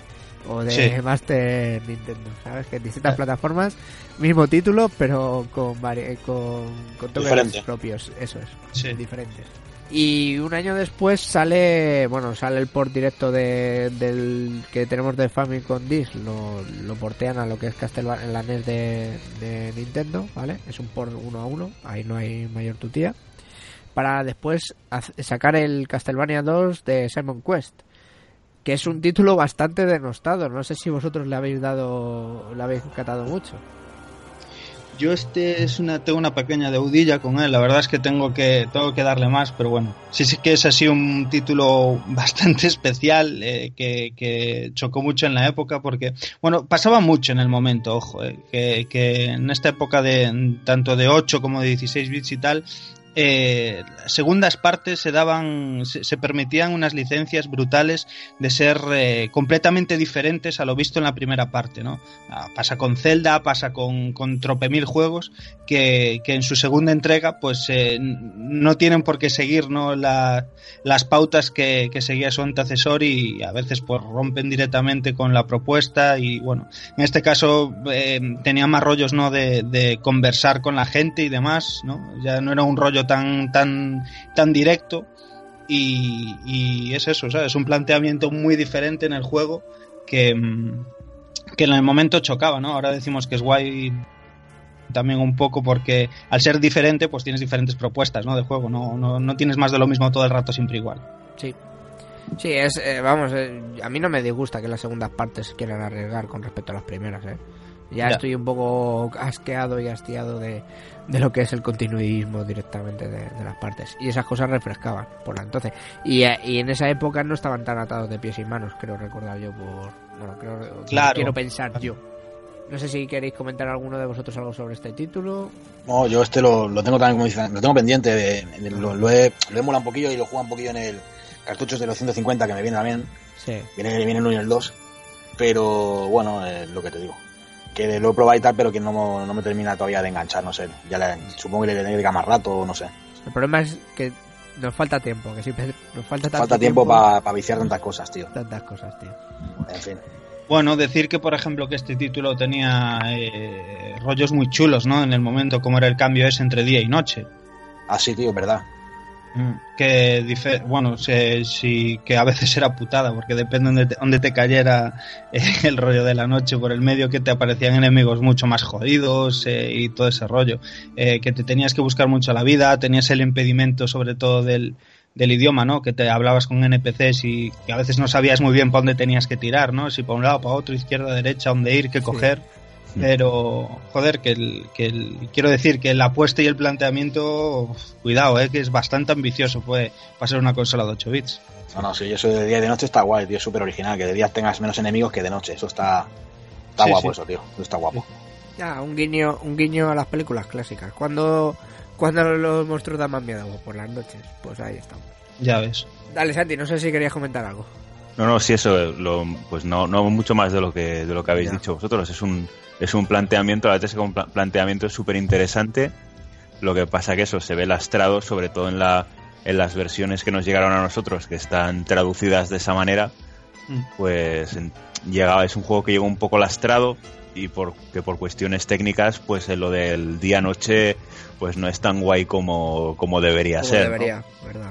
¿no? Pero, pero al final es que estos, los, el- los tres juegos de NES y el Vampire Killer de MSX, de una manera u otra, son los que sientan las bases de, de todo lo que veremos, lo que veremos después. Eso es verdad. Y bueno, pues después de este título de- del 87 pasamos al 88 con la conversión arcade, ¿vale? Que aquí se llamó, en Europa se llamó Hunter Castle. No sé si, si alguno le ha echado cinco duros a esta. Yo la primera vez que probé este, este Hunter Castle fue, fue emulado, sinceramente. Sí, yo igual, tío. Es más, ahora en el Hyper Spin lo, lo he metido. Sí, sí. Un juego también difícil de, difícil de cojones, por eso, ¿eh? Sí, pero con, unos sprites gigantes, ¿eh? Para No, no, época y, también, ¿eh? y un colorido súper guapo. Para ser de la época, eh, flipas, tío. No, no. Si te pones ahí, está guay. Que no deja O de ser una, re- una revisión de la primera aventura, como veremos que es una de las más revisitadas, ¿vale? Eh, hasta Sí, en sí. cuatro ocasiones creo que se revisita la, la primera aventura y esta es la primera vez que, que recuerdo que hay una revisión de, del primer título. Sí, sí. Y encima lo ves lo que dices tú a lo bestia. No se sprays súper grandes, tío. Sí, lo que demandaban las arcades de, de la época, porque hubo empezó sí. a haber una, una corriente de, de a ver quién sacaba el gráfico más realista, más grande, más mejor con mejor scroll que Konami se metió de lleno y, co- y como Konami no era perfeccionista, ¿sabes? Pues pues entró con muy gusto, con mucho gusto. Eh, yo tengo que, que- que mandarle aquí un paréntesis porque, bueno, estamos tirando así millas muy rápido porque son muchos títulos y el, tem- y el tiempo apremia, pero eh, lo nombraremos eh, más adelante y demás, pero decir que la música es eh, pues uno de los pilares fundamentales de toda la saga, obviamente. Eh, Temas antológicos y que coge tanta fuerza, ¿no? Las, eh, las canciones, la manera de asociar los temas a cada pantalla, la manera en la que están buscados y compuestos, que mm, ya casi no se. no- cuando te acostumbras a jugar esta saga, casi no se entiende, ¿no? El, el jugar a la saga sin esas músicas ya Claro. míticas o esas músicas que suenen a Castlevania, ¿no? no Porque a veces no es necesario que, pues, que tenga el tema Simon, el Beginning, el, el, el Vampire Killer y bueno, todo ese tipo de temas míticos, sino que, que suenen a esa estética de temas míticos, ¿no? Mientras, mientras jugamos a un Castlevania 2D. Y que nos pasamos ahora corriendo el Castlevania 2 Simon Quest, que tiene algo mitiquísimo, que es la primera vez que vemos el, el mítico tema del Bloody Tears. Sí, Sí, sí, tío. es uno de los más característicos de toda la saga. Por no Sí. decirte el más característico. Ya ves. Sí, entre este y Vampire Killer son los dos que se, son los dos, los dos temas que dices Castlevania. Ya ves. Luego el resto son temazos todo, pero, pero estos son los, los más, los más indicativos, yo creo, sí, sí, Es, sí. es que hay de, es que del Bloody Tears, macho, hay versiones, pero vamos, o sea, hay covers ahí a piano, a guitarraza eléctrica, a violín, o sea, Sí. es una, una auténtica locura, macho. Dejamos este Hunter Castle Y nos metemos con la primera incursión de Castlevania en, en lo que es la portátil de Nintendo, ¿vale? Un gustazo de, de juego, el Castlevania The Adventure para Game Boy de, de 1989. ¿Alguno de vosotros lo ha tenido? ¿Físicamente lo ha tenido? Lo- Yo algún colega lo tenía en el, me acuerdo en el, en el colegio alguna vez de, el día, siempre había un día que nos dejaban llevar la Game Boy, no sé por qué debía ser ese día, pero había un día de, un día de podéis traer la Game Boy a clase y me acuerdo de algún colega que tenía uno de los Castlevania y hostia, y decía yo quiero este juego, pero yo tenerlo, tenerlo nunca lo he llegado a tener en su momento. Ajá. Yo sí lo tuve este. Yo en su momento tuve este, maldecí muchísimo porque el, el juego en sí em, mola. Eh, Vamos a ver, eh, me pasa igual en el momento como me pasa ahora, ¿vale? El- el- es una manera humilde de poder jugar a, lo que veías en, en su hermana mayor, ¿no? Obviamente, pues con su monocromo, con los sprites más pequeñitos, más humilde en cuanto a desarrollo, ¿no? Ambicioso, las músicas y demás, que por cierto las músicas suenan bastante bien ya en, el, en este Castlevania Adventure.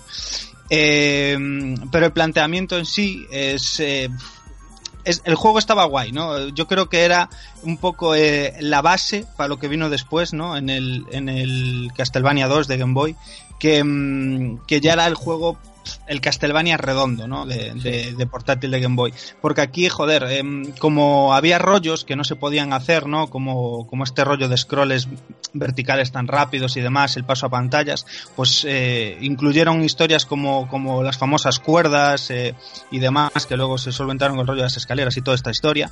Em, que joder, tío, eran imposibles, tío. O sea, de hecho, bueno, invito a cualquiera que le eche eh, un tiento a, a este Castlevania Adventure de Game Boy.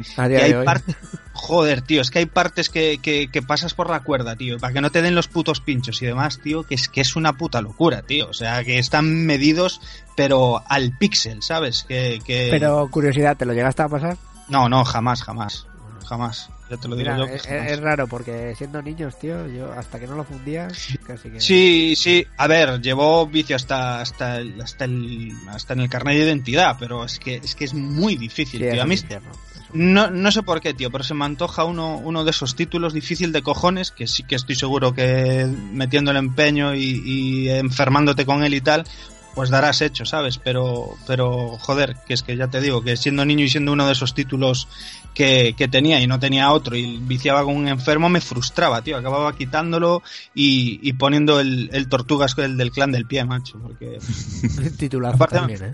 Sí, es que me acuerdo que los tenía que los tenía a la vez y todo el rollo y es que me frustraba, tío, el puto Castlevania Adventure. Pues si no tenéis nada más que indicar, comenzamos con el con uno de los títulos que ya tiene una de- mecánica para mí más depurada, bueno, el más depurada de, de- de la NES, ¿vale? Y mete cosillas como los, los distintos caminos, como es el Castlevania 3 de Dracula's Curse para NES del 90. A este sí es más jugable a día de hoy, ¿verdad? Sí, este em, bueno, que hable alguien más, joder, que me voy a quedar yo aquí sin saliva, coño. Es que este no, no lo he jugado tampoco, tío. No sé, Santi, si tiene algo que decir sobre este juego. Yo este poco puedo decir porque eso tampoco lo tampoco lo he tocado. La verdad es que, que hostia, Bueno. me, me da rabia porque este es el bueno y es el que no he Sí, tocado. sí. Es verdad, Aquí tío. es la primera vez, eh, una curiosidad es que aquí es la primera vez que vemos a, a Lucar, pero no es la Lucar que luego posteriormente tenemos eh, la imagen con su pelito largo ahí de, de surfero y, y albino, ¿no? Aquí es más un rollete Bela Lugosi, es, es, eh, es la, la encarnación clásica de lo que es Drácula, pero bueno, en este caso el hijo de, de Drácula, Luca. Y es uno de esos juegos que, que lo que os comento es un poquito más jugable que sus hermanos, ¿vale? Sus, sus precuelas. Y, e introduce cositas como la selección de caminos. Que eso es la primera vez que yo recuerde que está en la saga. Bueno, que yo recuerde no, que, que está en la saga. Y, y, y, sin embargo lo que es la mecánica, la mecánica del propio juego sí sigue apoyándose en las bases que de, de por sí, si es que daros cuenta, entre el Castlevania original y este Castlevania han pasado tres años, es que la evolución jugable no ha podido ser enorme. Sí, sí, tío. Lo que tengo que recalcar son las portadas. Las portadas molan mucho de los juegos, tío. Sí, pero en general las portadas, menos las de Master, todas las portadas de los videojuegos molan. No, pero estos juegos molan mucho, las portadas de los Castlevania.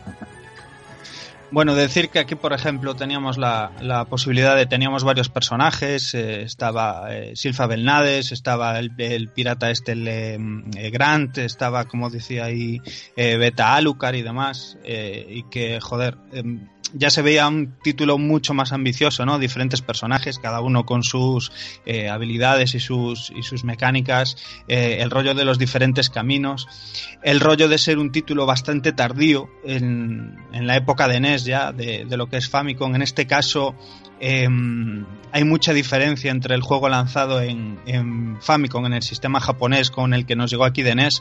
Eh, sé si sabéis que hay una diferencia de pines y que, y que bueno, el, en este caso el cartucho japonés contaba con un chip de apoyo, sobre todo para, para el tema de músicas y de audios, que hay una diferencia de la hostia. O sea, si escucháis las canciones en el, en el cartucho original eh, japonés con el que nos llegó aquí a, a Europa, en este caso, por por, Cal, por Palcom en, en, en, la versión de NES que, que había diferencia, o sea, bastante recortado en el tema musical y tal. Y que, joder, es un poco... Eh, yo este título ya lo jugué mmm, mucho, obviamente en el momento no lo jugué porque yo NES no, no tuve, pero bueno, sí que mmm, ya luego cuando... Sí. Dime, dime, Beto. No, que son de estos títulos que revisitas eh, ya conociendo la saga sí. y con un estatus y que no has podido tener en su momento y sin embargo revisitas con el tiempo. Yo este no lo tuve evidentemente en su momento y no, no, no lo jugué. Es ahora cuando ya al paso del tiempo ya, ya has vuelto a él. Sí, sí, yo este ya luego tirando para atrás fue cuando lo pude descubrir. De hecho, pues eh, no hace mucho, joder, hablo de a lo mejor hace, pues yo que sé, ocho años, así como mucho, ahora que, que le, que, que le caté este. Eh, sobre todo por algo que tiene muy curioso que veremos más adelante, que es que es como la semilla, ¿no? El germen de una trilogía ya antológica, mítica, como es eh, este título, Drácula's, eh, Curse, como es el Drácula X, el Round of Blood de PC Engine, y como es eh, Drácula X, el Symphony of the Night, el de, PlayStation 1, ¿no? Pues juntos forman como una especie de trilogía que tiene un pequeño hilo conductor, ¿no? esa historia de, Alucard, de, de Richard y demás, y que, bueno, pues eh, yo creo que se volvió mucho más famoso por, por ese hecho, ¿no? Ahí el Richie. Bueno, pues sí, la verdad es que... Eh, además, ahora que dices con la, esta mini, mini trilogía, es un, una cosa que, que, que, ¿Cómo se llama? Que, que se repite a lo largo de lo que es la, la historia de Castlevania, porque también sucede en los Castlevania de, de, de DS, ¿vale? Que, bueno, no lo de DS, sino por ejemplo el área, bueno ya lo veremos, el área con el Down, son subsagas dentro de una saga mucho más grande, por así decirlo. Sí, sí, sí. Bueno. Y después del Castlevania 3 viene uno de los monstruos, uno de los pesos pesados del Castel de, de, la saga. Y para mí ahora, uno de, de, mis preferidos. Ahora, ahora, ahora vais ahora a hablar, hostias, ¿no, hijos de puta. Hostias, ¿verdad? Ahora vais a hablar, eh, hijos de puta. Claro. Que me está comentando me está comentando opción que, que se tiene que, que, se tiene que ir. Bueno chiquillos lo siento. No pasa nada tío. Esperemos que no sea nada y que no te preocupes tío. Os dejo hablando ahí de, de Castlevania a pelearos por el Super Castlevania cabrones. Bueno tío. Que, bueno chavales. bueno ya hablamos. Venga, un abrazote. Venga, un abrazo tío. Abrazos chao Pedro bueno, y ahora con el abandono así rapidillo que ha tenido que hacer nos ponemos en, en, Solfa con uno de los mejores títulos de, de, la saga y hablamos de Super Castlevania 4 para Super Nintendo del 91. Mm, como ha dicho Dani, va a haber hostias por hablar. ¿Quién quiere empezar? Déjala ahí al Santi que es Bueno, bueno, empiezo, empiezo yo. Bueno, voy a. Bueno, este es el, este es el primer Castlevania que tuve yo, entonces pues esto siempre el primero que juegas es el que llevas el ahí amor. cerca, sí. ahí sí cerca, lo llevas ahí cerca del corazoncito y joder, si empiezas con Super Castlevania 4, pues joder, es que creo que no se puede empezar mejor, porque hostia. No, se puede empezar mejor con esa introducción y con esa música cuando entras por el jardín, ¿eh? Es que joder, es que el el, es que es, es, es el, ya solo el salto que ves de... Esto es curioso porque yo creo que hay mucha gente que viniendo del 3, pese al salto, hay gente que yo creo que se pudo sentir un poco decepcionada en su momento porque en, cierta medida este Castlevania 4 es un poco volver atrás. Porque como ya hemos hablado, vuelve a ser un remake del, del primer Castlevania y nos olvidamos de los múltiples personajes, nos olvidamos de los múltiples caminos y volvemos aquí a tener a Simon, a Simon Belmont y tira para adelante. Pero joder, que es que, que menudo Simon que nos trae este Castlevania. Conan, es. Conan. Eso. Sí, como bien, como bien dices, es un, bueno, es uno de los exponentes de, de los dos grandes eh, ¿cómo se, estilos de, de videojuegos que tiene Castlevania, ¿vale? El propiamente el, el hack and slash, por así decirlo, y donde creo, para mi fu- para mi gusto, este es el mayor exponente. Habrá gente que dirá el Rondo, habrá gente que dirá, pero para mí este. Este lo que mola, tío, es el toque ese gótico que tiene. Que es que pasan los años y el juego te sigue, te sigue gustando, tío, tanto musicalmente como gráficamente y aparte por lo que te digo, ¿no? El conjunto que tiene de, de este tema gótico, ¿no? Eh, mola mucho, a mí por lo, menos, por lo menos me gusta un montón esta ambientación. Sí. Este, a mí una cosa que me mola mogollón de este es el que es un, es un viaje. En, la mayoría de Castlevanias empiezas en el castillo o estás todo el rato en el castillo, pero es que en este empiezas fuera del castillo y tienes que ir viajando por cuevas, por bosques, por, una, por cocheras, por, por torres de vigilancia hasta que al final llegas al, llegas al castillo. Y hostia, es, y es que ese viaje con, pues lo que decís, la- con esa música, esa ambientación, el, es todo un increscendo hasta que llegas a, a esa entrada del castillo que la música baja, se vuelve todo súper lúgubre y ahí entras en el, entras en- otra vez en el castillo. Y joder, es, eso, hostia, que impacta mucho en, Sí, la ambientación de este juego es, es soberbia, es soberbia.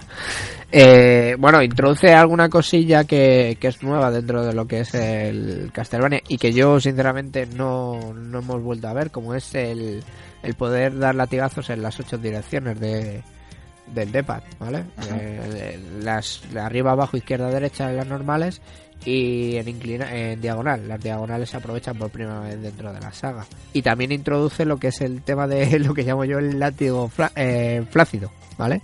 Dejas el, el botón apretado y eso parece un... Bueno, vamos a dejar en lo que parece, pero sé que... Sí, pero mola Sí así como para utilizar como de escudo, tío. Eso Sí. es. Eso es ideal para las cabezas de Medusa, por ejemplo.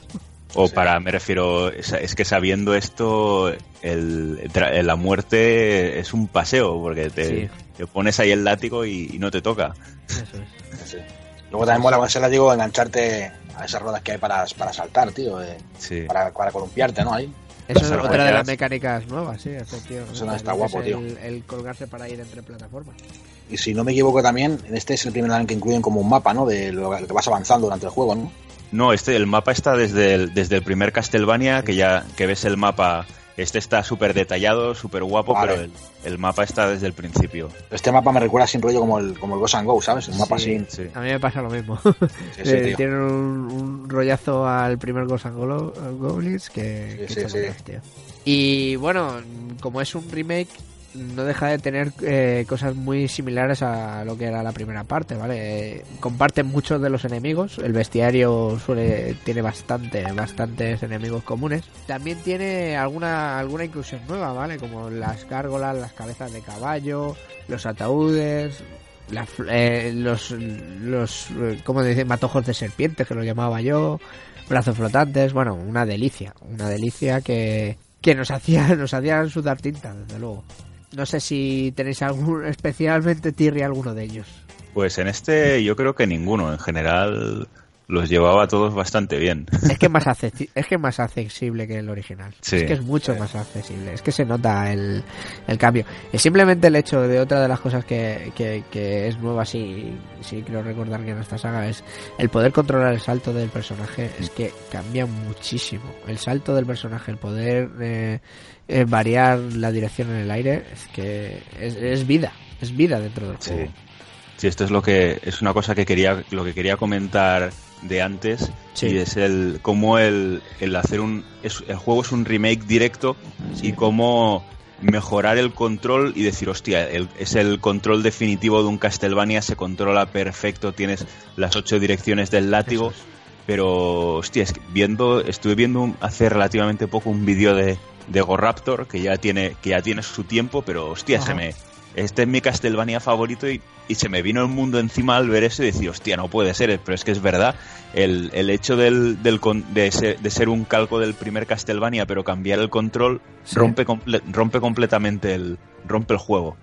Porque el, el juego no está diseñado para el, para el control que tiene. Entonces, el, el, el control del, lápi- del látigo es tan bueno, hace tanto daño, que las, las armas secundarias son inútiles, no las necesitas para nada.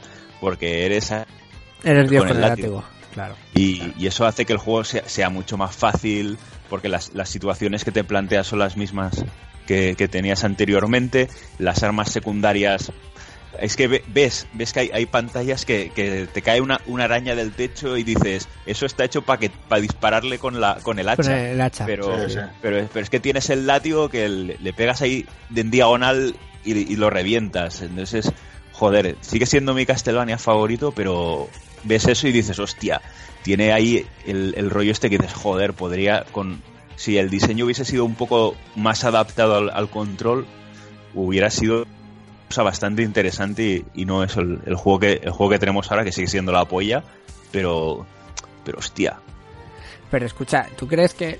Vale, el látigo ha facilitado mucho las cosas, pero esa accesibilidad ha jugado en favor del título, yo creo, ¿vale? Sí. Yo creo que Sí, al final eh, también se disfrutan más muriendo menos, por así decirlo. ¿verdad? Sí, sí, no, a ver, yo creo que el, el punto de el punto de dificultad que, que tiene el juego, yo creo que está ahí, es perfecto. Hay fases más fáciles, hay fases más, es.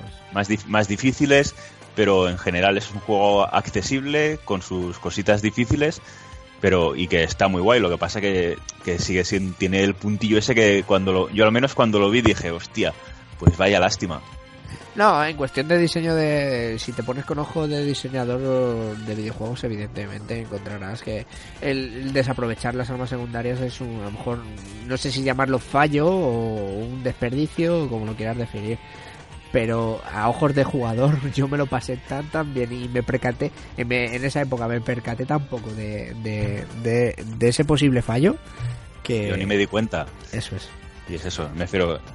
El juego sigue siendo igual de bueno eh, con o sin eso. Lo que pasa que, hostia, lo que yo estoy diciendo, pues que a lo mejor podría. No descartes Podría- una nueva iteración en el futuro y que ya lo puedas más. Ya sería... Sí, sí. Eso, lo, lo que, lo que me, me da lástima es que in- introdujeron el control este de puta madre y látigo en este juego y, y aquí se quedó. y Sí, es, es lo que, sí, es lo que realmente me. Es lo que realmente me da un poquito de lástima que, que no siguieron iterando en, en esta dirección. Volvieron a recuperar los, lo de los caminos y un montón de cositas. Sí, pero esta idea que- se quedó en este camino. Es- pero es, es una lástima. Que me refiero a lo de las argollas con el látigo. Las únicas, las únicas veces que se ha vuelto a ver es en los Castlevania en 3D. Y hecho de esa, de, de esa manera. Ya. Pero bueno. Bueno, de, de este título, como dice, como dice Sandy, mm, se beberían hasta la saciedad en ciertas cosas, ¿vale? Es la primera vez que, que yo veo a, a, a Slogra y a Gaibron, bueno, como los llamo yo, pero vamos, no sé cómo los pronunciáis vosotros, que yo soy un poco como Sí. inútil. Y muchos de los sprites que, que yo he visto aquí, luego más o menos reutilizados en, en otros juegos, o sea que, Sí. no sé, Sí. hay cosillas que, que ya quedan para los restos.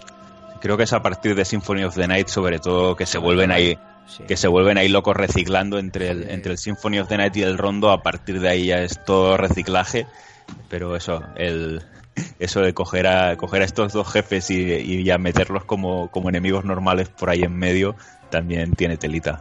comentasteis el rollo del, de cómo sacaba pecho la, la Super Nintendo con, con este juego de lanzamiento, cómo nos lo vendían en los vídeos, esas rotaciones eh, en la pantalla al colgarse de, de cómo usaba el modo 7, pues que eso es, es absolutamente espectacular, pero espectacular. Y eso, eso se ve sobre todo con el, el jefe que es un que es el golem de roca, que, que es que esa, esa fase lo tiene todo. El, el, el jefe se va, se, va, se va encogiendo, es enorme. Sí.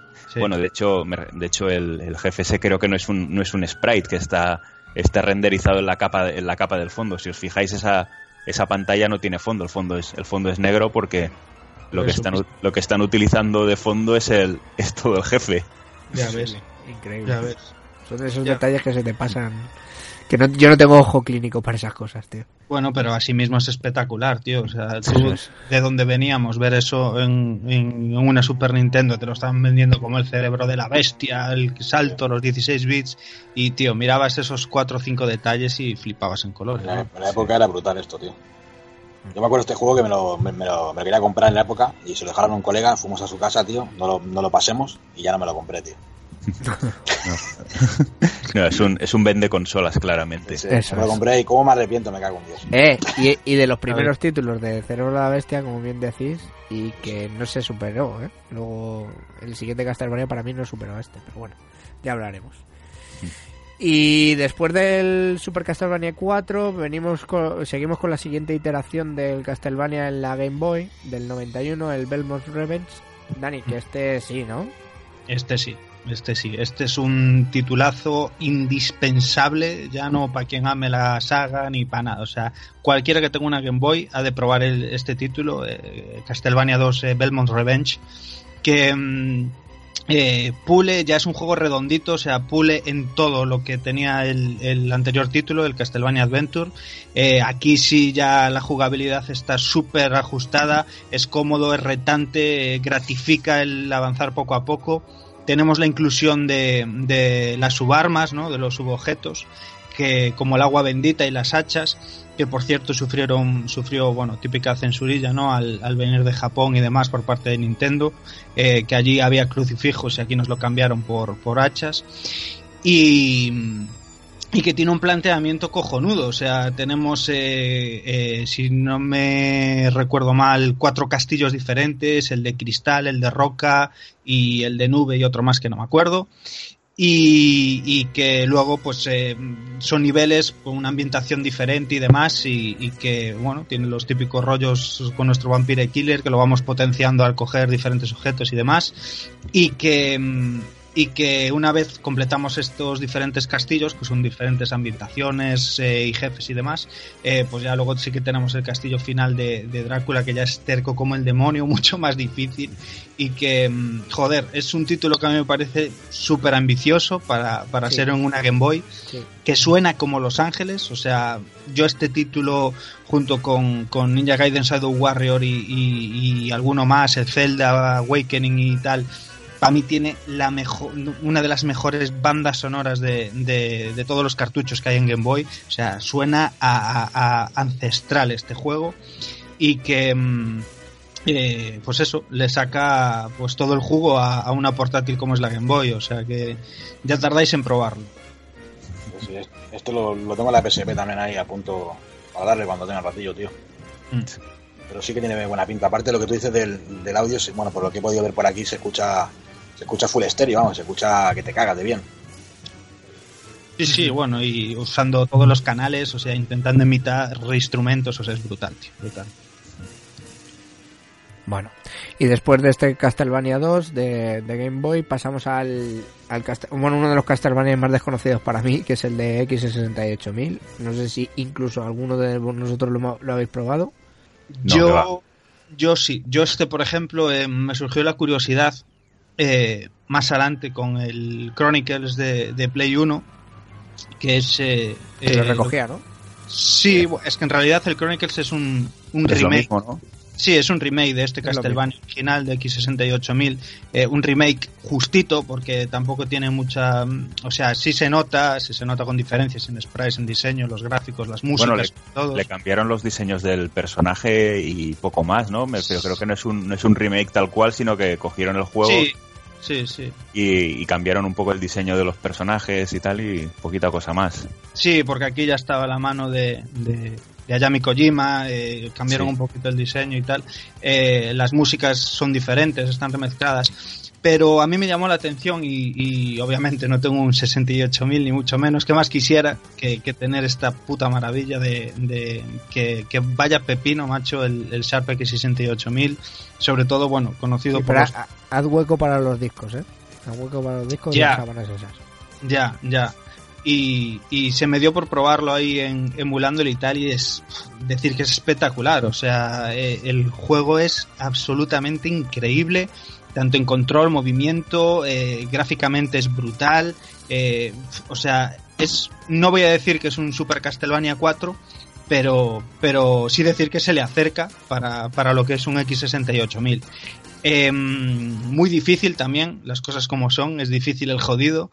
Y, y, mm, destacar, si bien, eh, la banda sonora, tío, que me parece que suena de la hostia, tío, en el X68000 este. O sea, temas míticos como a lo mejor el, el, el Beginning, el Vampire Killer y demás, o sea, suenan increíbles, tío, en, este, en esta versión de, de X68000.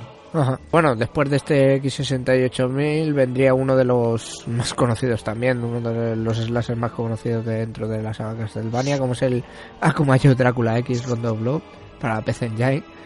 Caviar, a precio de oro también, ¿no? chicos? Sí, tío. Sí. Y este es el que dije yo antes, que se me ha ido la olla, tío. Sí. Antes cuando... Sí. Que que estabas hablando de este, tío. Este es el que yo digo que, que se empezó a hacer con para Mega CD, pero al final se abortó y se lanzó para PC Engine. ¿Qué hubiera sido si hubiera sido para Mega CD, tío? Yo creo que. mm, no sé si era Mega CD, yo tengo entendido que era 32X. eh, ese pseudo. Eh, de hecho, hay sprites por ahí sueltos de diseños Ajá. y demás de ese Castlevania que se iba a lanzar en, en 32X. Pero vaya, o sea, eh, tu ring lo cataste, el Drácula X, el Rondo Blues este o qué? Sí, yo este lo, lo, lo emulé en el emulador de PC Engine, tío. Y, ¿Qué te joder, pareció? brutal, tío. Aparte musicalmente también y, y, bueno, gráficamente increíble. ¿Qué tal esa intro con el- la pelea con la muerte en el coche de caballos lloviendo ahí? Eso Eso es una, es espectacular. una pasada, tío. Eso es una pasada. Y parece mentira para época, eh, tío. Cómo luce el juego, tío. Increíble, tío. Este juego es súper guapo. Muy guapo, tío. Aparte, bueno, luego ya hablaremos. El, el Super Nintendo, el, el que salió luego también tiene un, un toque a este juego. El 10. El X, Sí, sí, bueno, eh, eh, vi- viene siendo eh, como la conversión de este juego en, en Super, la verdad. Sí, sí, sí. Que un, par, un par de añitos posterior que luego lo, lo comentaremos, pero sí, es la, Sí. es la con- más o menos la conversión. pues. Y bueno, Bueno, inc- y- yo- dale, dale, Dani. Yo decir de este juego que mm, es una pena que no se haya conocido, eh, eh, o sea, una bendición ¿no? para los que lo los que tuvieron el- la suerte de poderlo catar o conocerla, ya no en la época, sino a lo mejor uno o dos años después o lo que fuera, porque bueno, es un título que fue bastante desconocido hasta hace relativamente poco tiempo, a lo mejor ya, eh, pues yo que sé, mm, siete, diez años después, ya en el 2000 y tal, con la propagación de los emuladores, el internet y todo este rollo, que, que ya había más información y se empezaban a conocer más este tipo de juegos que, mm, que en este caso de PC Engine se quedaron solamente en Japón. Y decir que, que es un título que mm, le sacaba todo el jugo a, a la PC Engine y, y la incursión que tenía con el nuevo formato del CD, que, que incluía, cambiaba un, Sí, que cambiaba un poco la estética del juego, que, mm, que también nos, nos apartaba un poco de, de ese rollo marcado de estética Conan, de tíos Ya. musculosos y fuertes y tal, ¿no? Que llevábamos viendo hasta ahora. Y cambiaba un poco los diseños a, a una estética más anime y demás. Eh, nos ponía ahí en la piel de, de Richard Vermont eh, con un diseño, los hostia, chulo, con su cinta en la frente y demás. Un tío más Muy Ryu, estilizado ¿eh? Muy Ryu. muy Ryu, muy Ryu y, y, Sí. y que, joder, es maravilloso. Un protagonista con una cinta en la frente es que es maravilloso. Y, y que, joder, tenía esa inclusión, ¿no? Utilizaban el tema del CD, pues para meternos secuencias así animadas, como solíamos ver en los juegos de PC Engine, ¿no? Eh, que le daban un plus también a la narrativa, eh, a esa intro narrada en, en alemán, joder, que es la hostia. Em, ¿Qué más cosillas? Por supuesto, las músicas, que aunque también había combinadas usando el chip de, de la propia PC Engine, eh, se tiraba la hostia de, de Redbook Audio, de ese formato CD y demás. Eh, y luego el planteamiento del juego en sí, que como veíamos también en, en Drácula's Curse, eh, eh, teníamos el tema de los diferentes caminos, ¿no? Teníamos que ir rescatando a diferentes eh, chicas y tal. Justo, eh, teníamos la posibilidad de rescatar también aquí a, a María, que sería un segundo personaje jugable con otros movimientos diferentes, muy contenta porque se facilitaba bastante con el uso de sus animalitos y sus rollos eh, el, el desarrollo del juego. Eh, teníamos cosas impresionantes nuevas como el tema del ítem crash, el, el tener X corazones por cada subarma y como romper el ítem, ¿no? que era hacer una especie de magia. Qué Y- espectacular el, de, el de la cruz, ¿eh?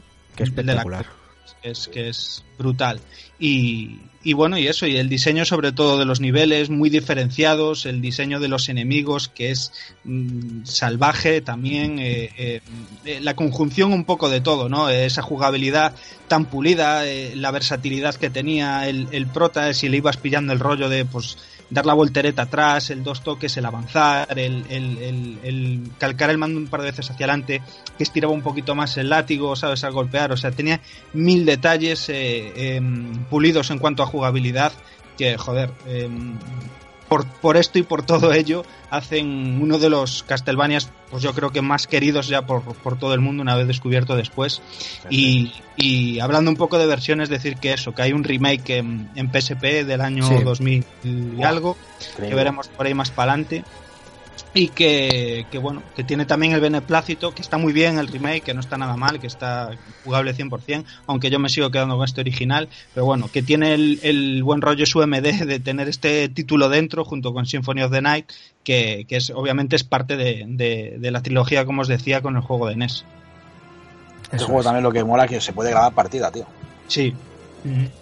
Está guay también. Sí, que eso no lo veíamos en otros Castlevania, eso está claro. Después de esta joyita volvemos con a los 16 bits de que catamos aquí en Occidente y nos ponemos con el Castlevania Bloody Lines, el de New Generation conocido aquí en Europa para Mega Drive. Con el segoviano, ¿no, chicos? Eso ya ves. ¿Qué, qué digo yo? ¿Qué les daría por elegir ese, ese tipo de Segovia, tío? Con lo grande que es España. El cochinillo, Pedro, cochinillo. Yo me imagino tío diría, mira, pues el tío va a ser un- uno de Segovia. Brutal, tío. Bueno, Un juego también que, lu- que luce espectacular, por cierto. Mega Drive, tío. sí, y que muchos prefieren al Super Castlevania 4. Yo Sí, eso es por- no, Eso, pero bueno. eso es porque eran, serán unos cegueros o una cosa así, porque si no, no se entiende. Bueno, no Bueno, sé tenía- si... Tenía su rollo, tenía su rollo, hostia, que Konami en Mega Drive, cuidado, eh, que cuando se puso, ojo, eh. Pocas veces se puso, pero cuando se puso, ¿no? joder, esto es un titulazo, tío. Ese juegazo de Mega Drive también. A mí lo que me, llama más la atención de este título es ya cuando a Konami ya se le va la, la pinza con la historia y deciden que en este juego lo van a empalmar todo lo que han hecho con la historia de la novela de Bram Stoker y a partir de aquí ya le empiezan a liar parda con, con la historia y todo y la verdad es que es, es demencial todo, todo lo que han hecho a partir de aquí a nivel de historia y tal. Sí, sí, sí.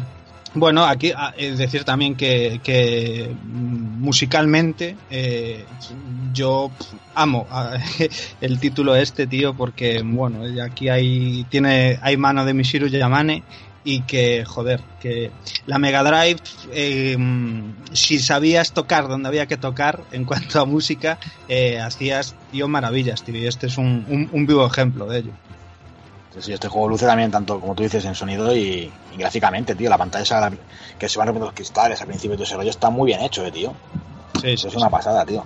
No, y que tiene efectos de la hostia, tío. O sea, es ¿no? lo que es lo que os digo. O sea, cuando os digo en plan que Konami cuando se quería sacar la chorra en Mega Drive, cuando se puso, se puso, tío. Aquí veías rollos como eh, efectos de rotación, eh, efectos de, de escalado, eh, pseudo transparencias, tío, que la Mega mm, supuestamente no hacía transparencias, tío. Aquí veía rollos que, que, que daban el pego, joder, y que, y que eran Sí, no, espectaculares. sé había- qué, no sé qué técnica era, pero intentaban imitar lo que era una transparencia y es que no recuerdo ahora qué técnica utilizaban, pero Es, sí, vamos. es lo- que es eso, tío. Es que es eso. Por, eso es muy querido también, ¿no? Eh, por la gente, porque eh, Mega Drive también podía tener su dosis de, Castlevania y, joder si la tuvo. O sea, la variedad en, el control de, de los dos personajes a elegir, que cada uno tenía, pues eso, su manera de atacar diferente. em, con el tema de la lanza, por ejemplo, también podía imitar un poquito a lo que se veía en Super Castlevania 4 con el rollo del látigo así suelto, ¿no? Tenías más posibilidad de dirección de ataque. eh, joder, es que era ambicioso, tío, y, y, y- y Konami lo, lo- se lo daba, ¿no? A, lo- a la gente que tenía la Mega Drive. A mí lo que me gusta es que la paleta de colores de la Mega Drive le va bastante bien a este, tipo, a este juego, tío. El, Sí. Lo que es la- el ser más juegos más apagados, más, más Sí, oscuros más pastel. incluso, eso es más pastel ya, Sí. no sé, le, le viene muy bien a lo que es la... Por lo general es un... no deja de ser un Castlevania clásico, bueno, entiéndeme clásico, Eh, sigue teniendo sus armas secundarias, sus, sus barras de energía, pero tiene el toque propio que le hace distinguirse de, del de Super, bueno, bastante. Sí, pero lo que mola es lo que tú dices, tío, que la, que la ambientación está conseguida en el juego, ¿vale? Lo que es con el tema de los colores y tal, consigue la ambientación de lo que es el Castlevania, ¿sí? de- que venía de Super Nintendo, de los Castlevania, tiene esa ambientación que mola. Incluso tiene una pantalla que me recuerda pues, a otros juegos de Castlevania, como esta que bajas para abajo y te, sal- te saltan los peces, esos- los hombres peces del agua, te escupen, todo ese rollo. Esa pantalla repetida también, que también sale en el en el que tiene que salir de Super Nintendo, en el, en el X, y también sale en el Rondo Blue de PC Engine, esa pantalla. Sí. Bueno, es que los peces, los hombres peces, eso también es una constante, porque también sale en, en la parte del Sinfonía de Night, en una parte, bueno, en general. Sí, pero me, me refería a que la pantalla esta que es parecida, esta que bajas las escaleras abajo y para avanzar tienes que pasar por la parte de abajo y saltando aquí te van saliendo los hombres peces. Esa pantalla se repite en casi todos. Está guapo eso. Un titulazo, vamos, tío, un titulazo. Sí. Y mola eso, a nivel de los niveles vas viajando por toda Europa, es lo mismo, de, de la misma forma que en el Super Castlevania, pues no estás solo en el castillo este directamente, es que vas viajando por un montón de sitios, es todo súper diferente y joder, eso ya, ya marca, marca bastante la diferencia. Y tras la incursión de Konami en, Mega Drive, ¿vale? Nos ponemos a lo que ha comentado Pedro, un remake que hubo bastante tardío de del Rondo Bluff en Super Nintendo, el, el Drácula X, Vampire Kiss, que este yo personalmente no lo he probado. No sé si Pedro, por ejemplo, que tiene más referencias, quiere comentar algo. Bueno, yo este lo, eh, lo he jugado bastante, ¿vale? Y bueno, pues me parece también lo que te digo, un juegazo. Y, me recuerda mucho, bueno, lo que hablamos antes, al, al de PC Engine, tío. Tiene así unos, unos toques, eh, PC Engine, la música también espectacular y el, y el muñeco, pues, luce como el, como se comentaba, el de, PC Engine, con su cinta blanca ahí en el pelo. Incluso la primera pantalla es increíble, o sea, con el fondaco ese de, de que se ve de fuego, tío, ahí. Yo creo que es un juegazo, a mi punto de vista, un juegazo. Sí, esto en, en general, el juego este, es- la gente lo suele ver y suele comentarlo como el, el hermano pobre del, del Rondo of Blood, pero bueno, con el, yo creo que con el tiempo la gente le va cogiendo, le va cogiendo cariño y lo deja de ver como eso, como la, como la versión capada, capada del Rondo y que tiene sus, su- sus propias cosillas, ¿no? Ese, ese mismo primer nivel con las, con las llamaradas, joder, es, es ahí una, una enseñada y toda, toda, la, toda la fuerza, pues dices, joder, también. Este juego se ve exprimiendo a la Super Nintendo, pero a saco, tío. Sí. O sea, este juego la exprime a tope.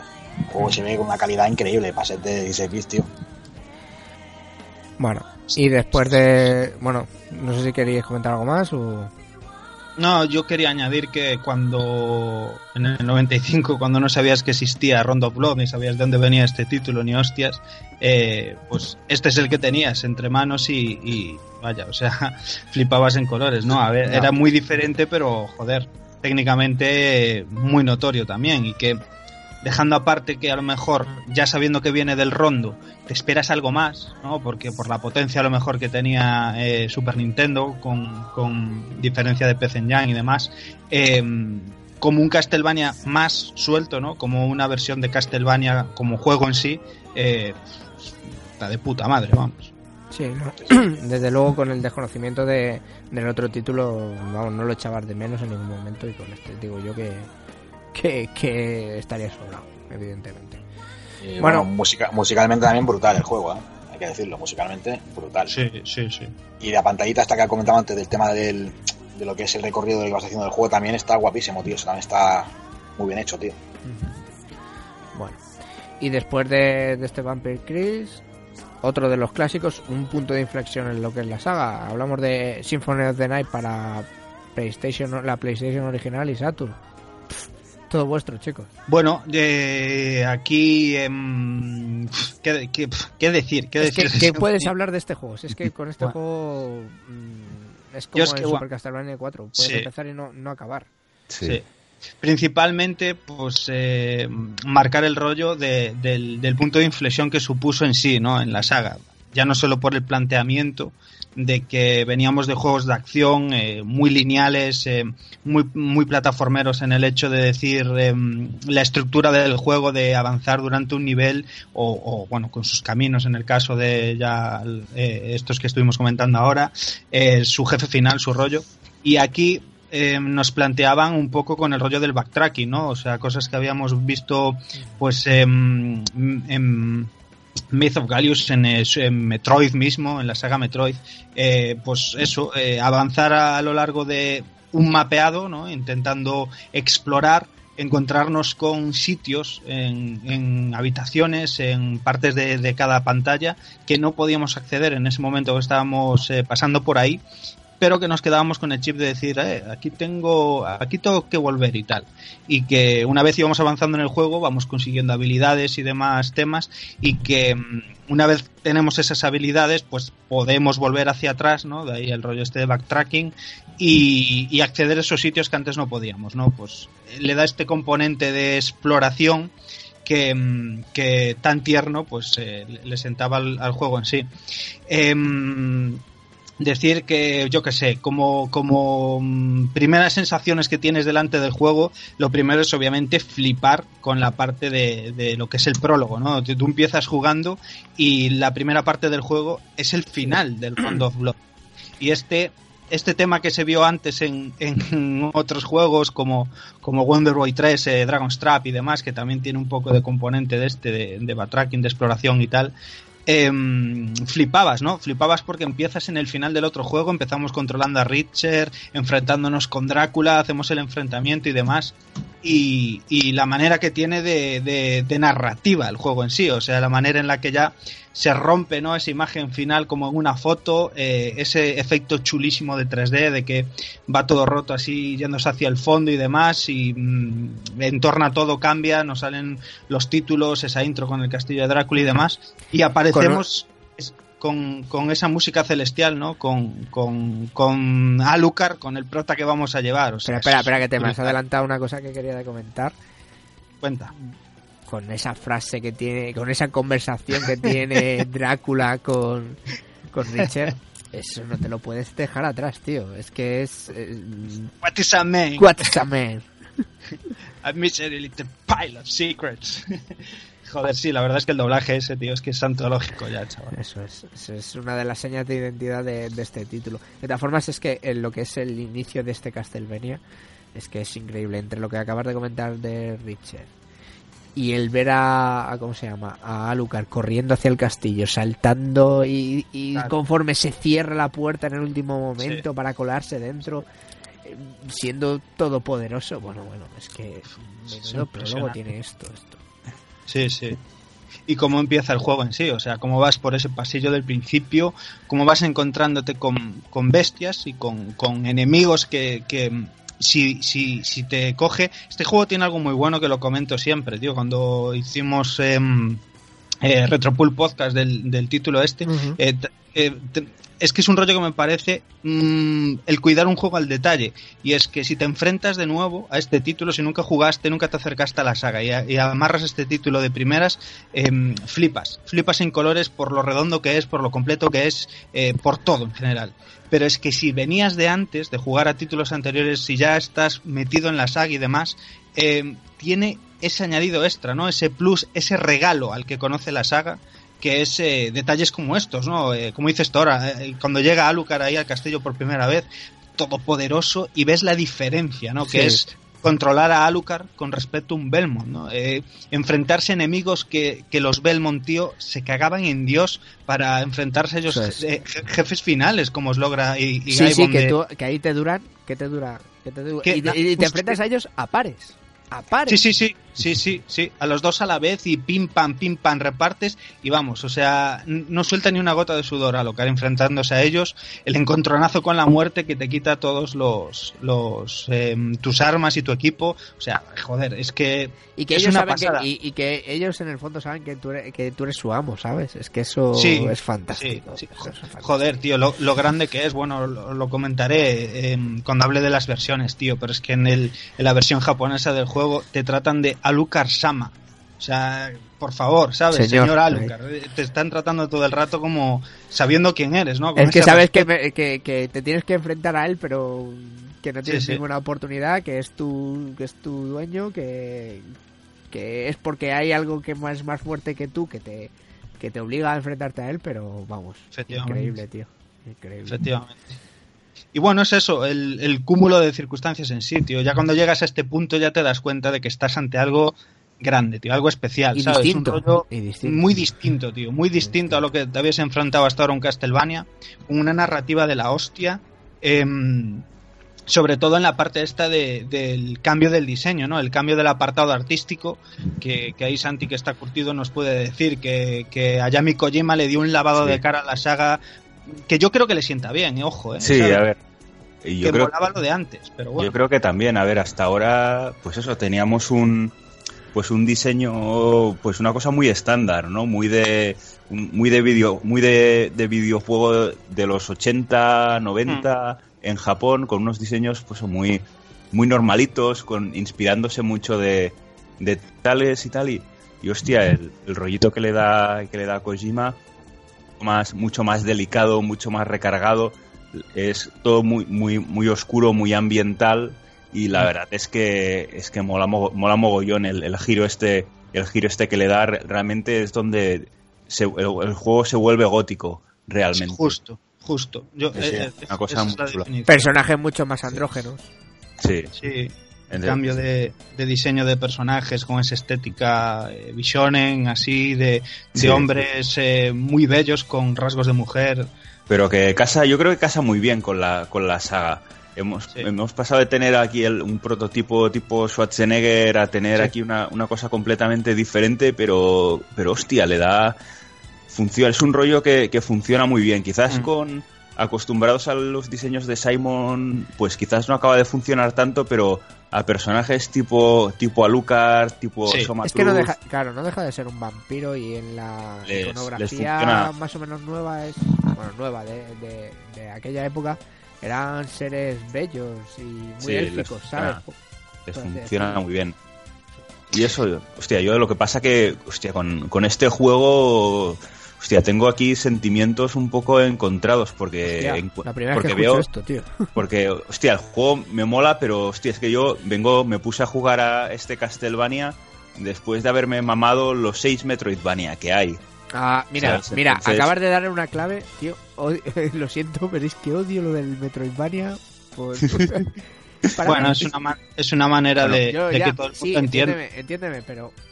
Y, y yo sé que Metroid no lo inventó, pero es un juego tipo Metroid. Y sé que Sí, Metroid no lo inventó, pero no lo inven- pero el que no lo inventó desde luego fue Castlevania. Ya. Pero bueno, es el que, es el que lo ha explotado. Los Sí. Metroid ya pasó de, explo- de- pasaron de hacer Metroid.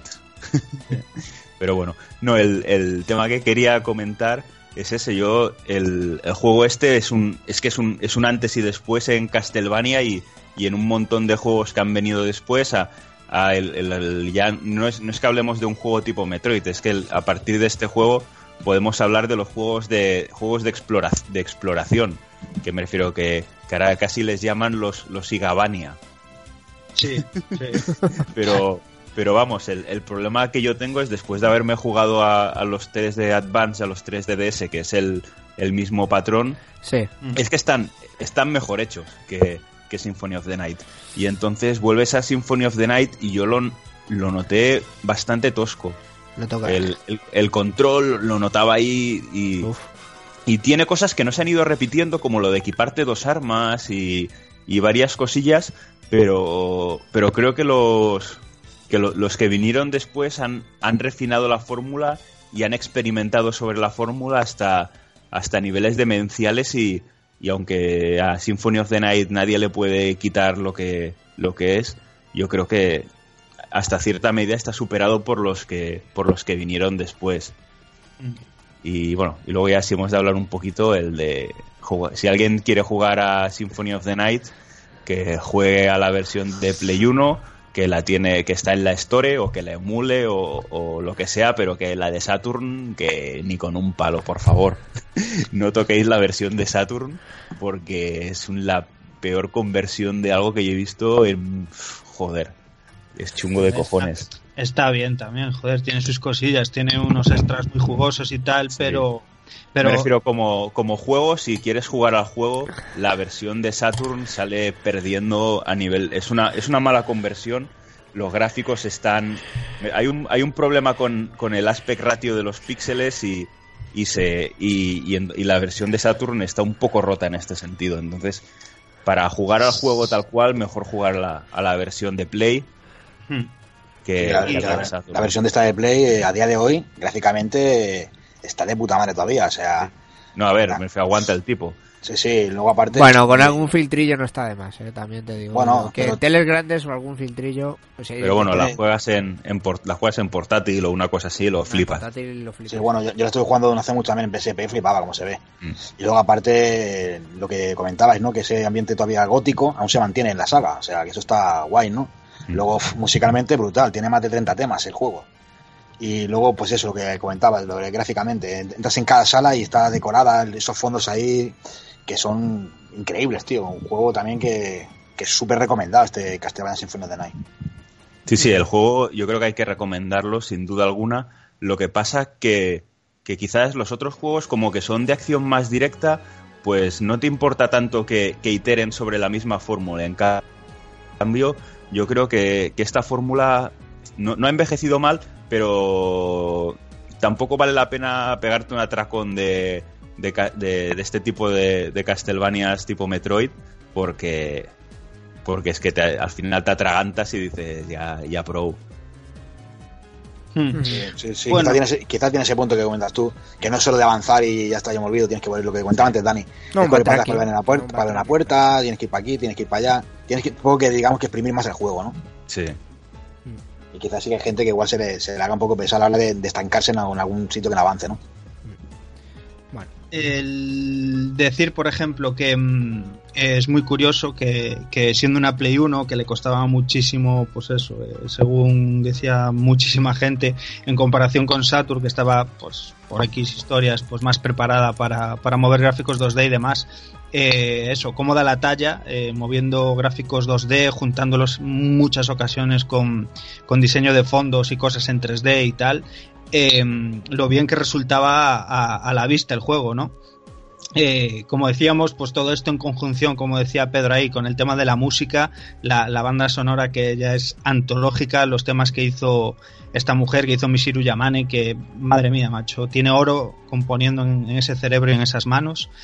Y que mm, aparte de todo esto, pues eh, como estábamos comentando el tema de la jugabilidad, que también eh, eh, recordar, como decía Beta, llevamos a un personaje nuevo, no es un Simon, en este caso es Alucard, el hijo de Drácula, y que, y que todo ello pues también tenía que ver en la parte eh, que, que nos daba de con respecto a la jugabilidad. Eh, nos añadía no solo el hecho de avanzar, golpear con armas, este componente pequeño de RPG que le metieron, de, de podernos equipar pues con armaduras, con, con, con, dos armas, como comentaba ahí ahora eh, Santi, con un arma y un escudo, eh, la posibilidad, las reliquias, la posibilidad de, de, cada vez que vencemos a un enemigo nos reporta experiencia, vamos mejorando, vamos subiendo de nivel, nos aumenta la vida, nos aumenta la defensa, el ataque, eh, varía según el equipamiento que llevamos, eh, tendremos la posibilidad de utilizar magias, las típicas magias que hacía eh, Drácula, el tirar las bolas de fuego, todo esto... Convertirse en lobo, niebla... Eh, efectivamente, aparte las transformaciones, aparte los, el tema de los familiares, ¿no? Que podíamos llevar siempre de a, a- a como un personaje extra que nos ayude con nosotros, em, el rollo de meterle inputs, ¿no? Según el arma que llevemos, eh, el tema también de hacer las magias, que tendríamos que adivinarlo, no nos vendría a ningún lado, y el rollo de meterle inputs como hacer un Hadoken, ¿no? Movimientos típicos de juego de lucha como Street Fighter y demás, y, y nos haría em, cosas, movimientos extras según lo que Sí. lleváramos equipado, eh, em, rollos que utilizaríamos en nuestro beneficio, como el, el, el- ¿cómo se llamaba esto, tío? El Dark Metamorphosis, que, que mm, eh, absorbíamos la sangre del enemigo eh, eh, y nos reportaba vida. Sí. O sea, es que eso es un detallazo. detalles. O sea, mil, mil, mil y un detalles. O sea, una Bueno, el, auténtica... deta- el, el detalle de- del clérigo en la capilla que te... Bueno, es que Sí. eso lo demás. Es que eso ya son em, el, Es el- pasión por lo... Por, sí, eso es pasión por el detalle. sí. Sí, tío. Y, y- y en este juego lo tiene muchísimo. Tiene 50.000 rollos que, que se ve un título tan mimado en ese aspecto. Y por supuesto, no olvidarnos de, de comentar lo que es el, el, el, el key en sí de cuestión, ¿no? Eh, que nos enfermamos por pintar cada casillero que sale eh, en- cuando abrimos el mapa, cada habitación, Mm. porque esto nos reporta un tanto por ciento, ¿no? De exploración. Pero es que la mayor violada de cerebro es eh, en su momento, en su día, cuando apenas sabíamos nada de él, ¿no?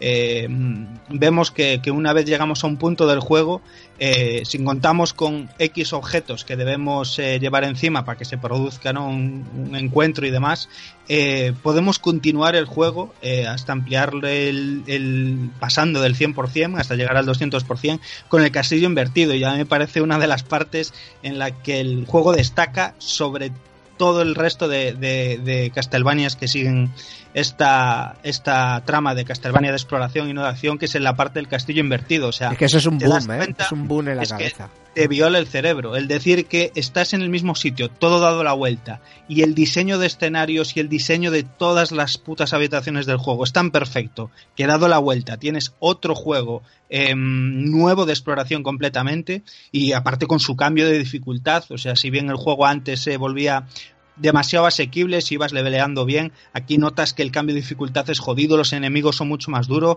enemigos nuevos, jefes nuevos, o sea, ante un juego nuevo completamente estás en ese momento y, y eso es la hostia en el momento. Eso es absolutamente la hostia. Em, ya para cerrar y no hablar mucho más, que estamos aquí pajeándonos a dolor con el Symphony, hablar de, como comentaba antes Santi, las versiones. Está, obviamente, el título en primera instancia está en, en Play 1. Eh, recomendar que para mí y para mucha gente la versión buena es la de Play 1, en este caso la japonesa que tampoco hace falta entender al 100% los textos y la historia, o sea, no es que aporte una barbaridad, mm, si bien sí aporta en X momentos, pero bueno, no nada prescindible para completar el juego. Eh, va a 60 hercios, que es muy importante, sobre todo a la hora de, de saltar eh, Alucard y tal, que joder, en la versión PAL, macho, parece que va ahí contra la gravedad. Sí. Sí, Por cierto, a, a Lucar es Drácula al revés. Eso Sí, es. efectivamente, sí, joder. Sí, sí, esto es de, de la, de una película, de la tío. Hammer. Sí, es de la película esta de la, creo que es de la Película Hammer, de Drácula, Son, sí. Son of Drácula. Y, como comentaba también Santi, pues eso, otra versión es la de Saturn, que en este caso es programada por Konami Nagoya, que, que, bueno, ya todo el mundo sabe que no son muy duchos en el tema de hacer conversiones ni programar y tal, y que, bueno, deja un poquillo que desear, eh, sobre todo por eso, porque hubo un problema con, el, con la adaptación de la resolución del juego y, bueno, eh, le costaba también hacer eh, transparencias, historias raras ahí a, a la hora de conversión en Saturn, pero bueno, que tiene cosas guays como poder llevar a María, como poder llevar a Richard, eh, que cambian muchísimo el, planteamiento del juego, ¿no? Y joder, pues mm, es como rejugarlo de otra manera, completamente diferente el título. Decir también que está eso en, mil formatos descargables, una versión en 360 que eh, no me acercaría yo mucho, está súper recortada y me parece que también va a 50, o sea, eh, la versión descargable que está en la historia de PSN también es la PAL a 50 hercios. Eh, decir que una versión cojonudísima es la que viene dentro del, del Drácula X del remake de, de PSP que es una versión traducida al español y que, y que va a 60 y que bueno tiene la inclusión también de, de, estos extras todos de, de, los personajes y demás y, y que mm, eh, aún así yo me quedaría pues eso con la versión original de, de PlayStation 1 que me parece pues eh, la más fidedigna y la más completa Y poco más, tío, poco más. Es decir, eso, que es el punto grande de inflexión y que a partir de aquí, eh, pues un- prácticamente todos los Castlevanias eh, en los que participa y no participa, pues Igarashi, beben muchísimo de esta fórmula, de este cambio, de este giro de tuerca que se le dio a la saga y que, bueno, que puede tener sus amantes o sus detractores, pero bueno, esto es un título, eh, en este caso, of the Night es un título, pero vamos, o sea que tiene que estar en el top 10 de los juegos de todo, de todo el mundo. Sí, un- es un antes y un después en la saga Mm. y hay que, hay que, hay que al menos hay que probarlo. Hay partidarios de un tipo, hay partidarios de otro, pero desde luego este es el punto de inflexión de, de la saga. O por lo menos uno de ellos, que ya veremos más Sí. adelante. Y bueno, chicos, no sé si tenéis algo más que apuntillar sobre este fantástico Symphony of the Night. No sé si queréis dar algún último retazo, porque visto, visto el tiempo que llevamos de programa, y creo que es lo más óptimo, ahora que estamos en el punto de inflexión de lo que es la saga, creo que deberíamos, para honrar a, la saga como se merece y para no tener los siguientes títulos así vistos de, de Lion y eh, de manera rápida, os, os invito a participar en una segunda parte donde nos podamos explayar a partir de este punto de inflexión que dejamos ahora. No sé qué os parece. Pues muy correcto, tío. Perfecto. Pues sí, perfecto. Bueno, pues, pues si no tenéis nada más que añadir, pues vamos a la siguiente sección que es eh, que es el tema musical.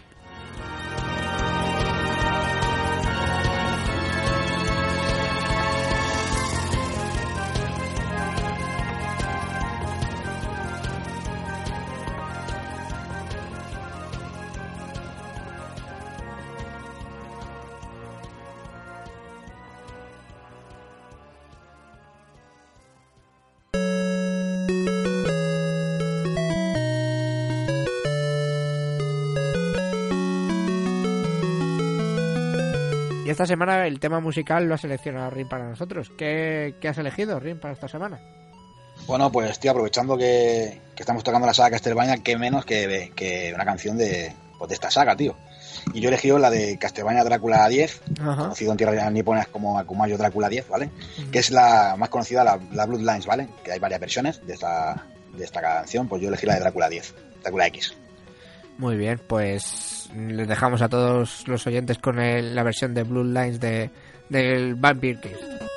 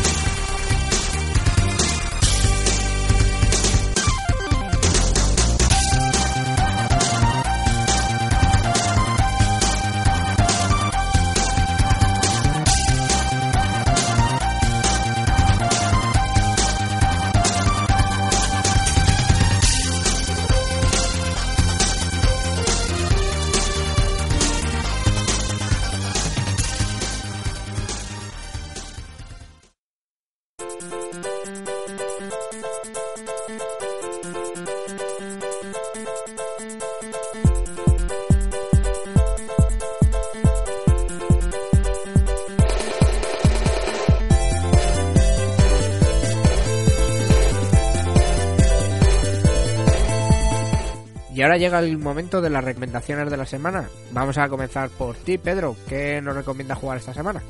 Pues mira, yo os recomiendo jugar un jueguito que he descubierto también no hace mucho, ¿vale? Que se llama Capitán Tomalai, no sé si lo conocéis. No. Un juego de, de Visco, es para SNK, ¿vale? Salió en el 99 y es un sistema vertical, pero lo que llamamos eh, flipar. Es un tomate que vuela y tiene dos puños gigantes que son los disparos, ¿vale? Lo que disparamos son los puñetazos del tomate. Y luego tienes, te puedes convertir en varias cosas, ¿no? Ese tomate te puede convertir en un bebé, en conejo, en una zanahoria, ¿no?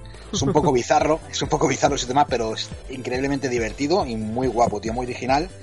Luego lo que mola que los jefes finales no, no es, no es el típico que llegas y me aprendo el patrón y ya está. Cada partida cuando llegas a ese jefe tiene un patrón al azar, que eso mola mucho, tío, lo hace muy rejugable.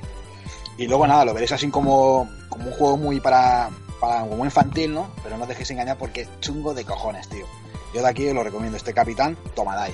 Un tomate que, uf, que vuela, tiene un chute más brutal. Magi- magistral, macho. Según lo estás comentando, Sí, sí. me estaba despollando. Sí, sí, os lo recomiendo, tío. Eh, Dani, Pues yo tiro de juego puzlero con, con ese vicio, con esa droga que, que solo algunos juegos de puzzle saben dar y es eh, Kuru Kuru Kururin que bueno, es un juego bastante famosillo, en este caso la versión de, de Game Boy Advance, me parece que hay uno también para GameCube. Pero bueno, es eh, un juego muy sencillito, que llevamos un palito que, que mm, va girando, que podemos ir, eh, bueno, va, rotando obviamente y tenemos que llevarlo por un laberinto, pasarlo por unas partes hasta llegar al, al final de cada, de cada pantalla. Y bueno, a medida que se va avanzando el juego se va complicando, tenemos bumpers para cambiar el sentido de horario, eh, antihorario, de rotación del palo, eh, ítems que lo hacen más largo, más corto, más ancho y demás. Y bueno, eh, la estética, el colorido que tiene, la manera de jugar, que bueno, así que te eches las cinco primeras pantallas, ya, ya estás completamente absorbido por el juego y que bueno, está guay porque pues, tiene ese componente de habilidad y el componente de darle a la chencha, ¿no? de darle a la cabeza para solventar los puzzles y que, y que mola mucho. es un juegazo también, tío. Mira que, que lo, vi- bueno, lo vimos hace poco que te lo pillaste ahí en, en Barcelona, Sí. ¿no? Si no estoy confundido también, que te lo pillaste Sí. en físico. Y es un Sí. juegazo, tío. Y bueno, me voy a adelantar yo a Santi porque Santi va a ser el encargado de poner los deberes esta, de esta semana. Y voy a recomendar un juego que es de sobra conocido, pero es que es el primero que me ha venido a, a la mente. Y voy a tirar por el camino fácil que es Treasure y voy a tirar por, por a Dreamcast. Es que me venía a la cabeza el tema de. y que no tiene nada que ver, pero. pero no sé, el- la cuestión de la, de la nave pequeñita, el- la cantidad de disparos que ves en pantalla y tal, que venía degustando con Resogan. Eh, no es lo mismo, pero me la llevo extrapolado a, a- esta obra de Treasure, ¿vale? Para. yo hablo de la versión de Dreamcast. Que luego hay un título posterior para Nintendo, no sé si es DS o 3DS, que no tiene, no es exactamente el mismo título, pero vamos, que, que es de la misma saga. Y en, en este título controlamos a un mecha que, bueno, pues mezclas explota- exploración con shoot 'em up, bueno, un poquito de todo. Está, espero, para mí es un titulazo. Es verdad que no es de, lo- de las obras más conocidas a lo mejor de Treasure, pero esperemos que os guste. No sé si vosotros lo conocéis, tú Dani sí, ¿no? Pero Es un juego que, que luce súper bien, tío. Eh, muy chulo, muy Dreamcast, chulo. Una pasada, tío. Y bueno, Santi, te toca poner los deberes. ¿Qué deberes nos vas a poner esta semana? Pues a ver, los deberes. El juego que yo propongo se llama The Curse Officios, Ajá. que salió el año pasado. Es un juego gratuito de, no sé si os suena el desarrollador, es español, se llama Loco Malito. Sí, sí. Claro. Pues eso, este año ha sacado un juego comercial, ha sacado Maldita Castilla versión comercial, pues el, el año pasado sacó este Curso Oficios, Ajá. que básicamente pues eh, es un juego ambientado en, en la Grecia clásica, que si os gustan películas de estas de Harryhausen tipo Mucho, mucho. tipo Clash of, Clash of the Titans o Jason y los Argonautas, pues es eso hecho videojuego de 8 bits. Y en, en, en palabras de, de Loco Malito, pues está, es, está in- inspirado pues por Vampire Killer, Rastan, Raigar, Ninja Gaiden, Ken Seiden. Madre y, mía. pues eso. Madre mía, juego, qué es un juego de, juego de acción y exploración en, en 2D, 8 bitero, 8 bitero a, to- a tope y con, con un control chulo y difícil como, como el solo. Ya. Yo le conocía, pero la verdad es que no lo he jugado todavía, así que mira, voy a aprovechar las voy a aprovechar la- los deberes para, para darle un tiento. Sí, yo creo que vale, vale mucho la pena. Chavales, ahí están los deberes de esta semana. ¿Pasamos a la despedida? Venga, dale.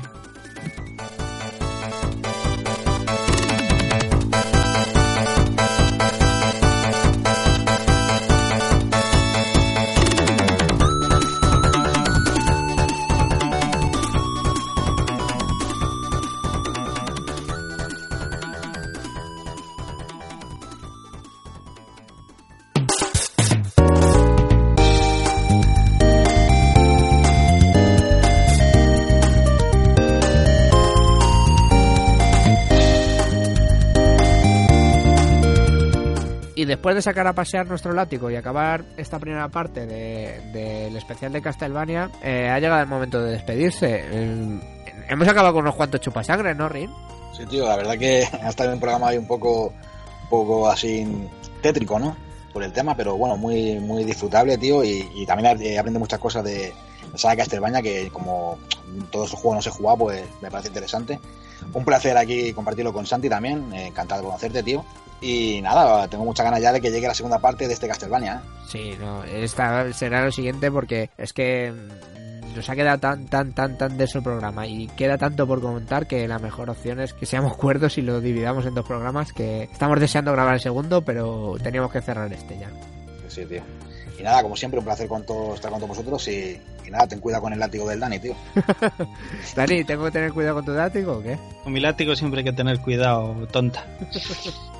Pues eh, sí, nada, eso, tío, lo que dice Ring, que cojonudo, que a ver si para el próximo contamos ahí con Santi también, que sé de, sé de buena tinta que a los de Advance y DDS le, le dio su merecido. Y, y a ver si yo puedo descansarme de, de que me dejáis sin saliva, hijos de puta. Me cago en Dios, chaval. Eh, os, os cortaron la lengua hoy, cabrones. Pero si es que te gusta amenazar de muerte por el chat interno para que no participemos y luego vas y te quejas en público. ¡Qué hijo de puta! Qué hijo de puta, chaval. Madre mía, no tenéis vergüenza, macho. Sí, sí, si no los deja hablar, tío, qué mentiroso es, puto Dani, tío. Qué asco. Bueno, Qué cabrón, chaval. Me- se- la, lleva, la gente eh, no se lleva una imagen equivocada de mí que bien escucha los silencios, eso se ve, este. Cabrones. Pues nada, tío, con ganas del siguiente ya y, y nada, un auténtico placer aquí compartir mesa con, con, con Santi y, y nada, eso. Hasta el próximo, chicos. Y Santi, tío, como invitado, un placer, tío. Espero que estés en el siguiente disponible. Nos has dejado maravillados. No sé qué más decirte, tío. Pues muchas gracias igualmente, me lo he pasado pero de pero perfecto. Eh, de coña ha sido muy bien, muy bien. Y hostia, es que cuesta no engorilarse con, con Sí. cada juego. Y mira que esta, esta primera mitad te diría que es a la que le, le he dado menos caña, que realmente... Pues perfecto. A la, a la parte que, que he viciado más de Castlevania realmente yo es, es a partir de es a partir de, de ahora de lo que lo hemos dejado pero hostia es que hostia cuesta cuesta quedarse decir pocas cositas de, de cada juego cuesta ahí controlarse pero hostia me lo he pasado muy bien y a ver si si para a ver si para la próxima pues podemos ahí seguir dándole dándole caña a estos Castlevania Sí, sí, vamos. Cuenta con que, vamos, sin ti no, no va a haber segunda parte. O sea, que vas a ser el Dani de la segunda parte. y, y, y lo comentado también en el programa, tío. Tema de, de diseño y tal. Vamos, nos has dejado anodadados. Así que en cuanto podamos, si tienes un huequillo, tío, también. También nos, Sí. nos ponemos con ello, tío. Yo encantado de, de que me invitéis aquí, de pasarme y de, y de daros la chapa, ya sea hablando de, de desarrollo de videojuegos, de Castlevanias o de lo que haga falta. Nada, tío, nos lo hemos pasado genial, tío. Genial con, con, con lo que nos has comentado. Y bueno, como siempre deciros, es un placer haber compartido tiempo con todos vosotros y esperamos que lo hayáis disfrutado como los que hacemos el programa. Ya sabéis que podéis contactar con nosotros por Twitter, por arroba retronomicon, un email con retronomicon gmail.com.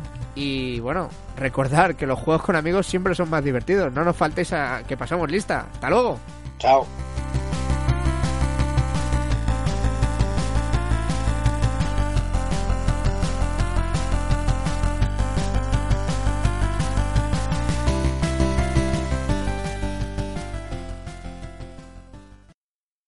Oye, ¿cuándo vamos a conseguir una, una mujerona que nos haga las entradillas, tío? Me cago en la leche. Ya ves. le puedo decir a mi churri que grabe algo y luego lo modificamos un poco. ¡Ay, a, ay, a mi churri! Uy. ¿O qué pasa que va a ir con acento gallego? Me cago en Dios. Venga, como quiera. Pues yo soy Pablo Escobar, hueputa. Estos hijueputas vienen preparados. Vale, vale, tío. Vale, perfecto. Ahora me, me introduce. En la llamada, Pedro, en la llamada, ¿eh? Ahora te introduzco lo que quieras. Vale. Venga, hasta ahora. Es increíble, chaval. O sea, no te confundiste ni en la temporada, ni en el número del programa, ni en el nombre del podcast. Muy Puto bien, crack, macho. ¿Cuánto bastardismo hay por aquí? ¿Qué hijos de puta? Ceón, ¿tú qué crees? ¿Acabaremos bien la aventura o mejor en cama con una bella su- suboco? Vale, esto... O con cualquier criatura de la noche, porque. Porque, porque ya no sé. Buenas espera, a todos, espera, ¿qué tal, espera, chavales? Espera, espera, espera. eh, lo repito, lo repito. Me derrito. Espera, ya, ya está, ya está. ¡Qué hijo puta, chaval! Jugando los trabalenguas ya, chaval, estas horas. eh. Ceón, ¿tú crees que acabaremos bien la aventura o acabaremos en la cama de algo bella- alguna bella subuco? Subuco, es que no me sale. Subuco. Tío Sobuco o algo así. ya Subuco. está. Vale, que voy, que voy. Que voy. Sucubo. Sucubo. Es que, ¿ves? Mi- En mi puta cabeza suenan las cosas distintas. Venga. Hostia, yo quiero una Subuco, chaval. Su buco de limón. Ceón, ¿tú crees que acabaremos bien la aventura o acabaremos en la cama de alguna bella subuco? ¡Pero qué sucubo! ¿Sabes lo hecho aposta, gilipollas? Ay, Dios mío. Venga, va, que va, que va, que va. Venga, anda, ahora en serio. Mm, Batalla de látigos. Con cuero. Con cuero y todo. No, tío, yo la mía es almendralejo. Al principio va sin pellejo, o sea que la mía va pelada.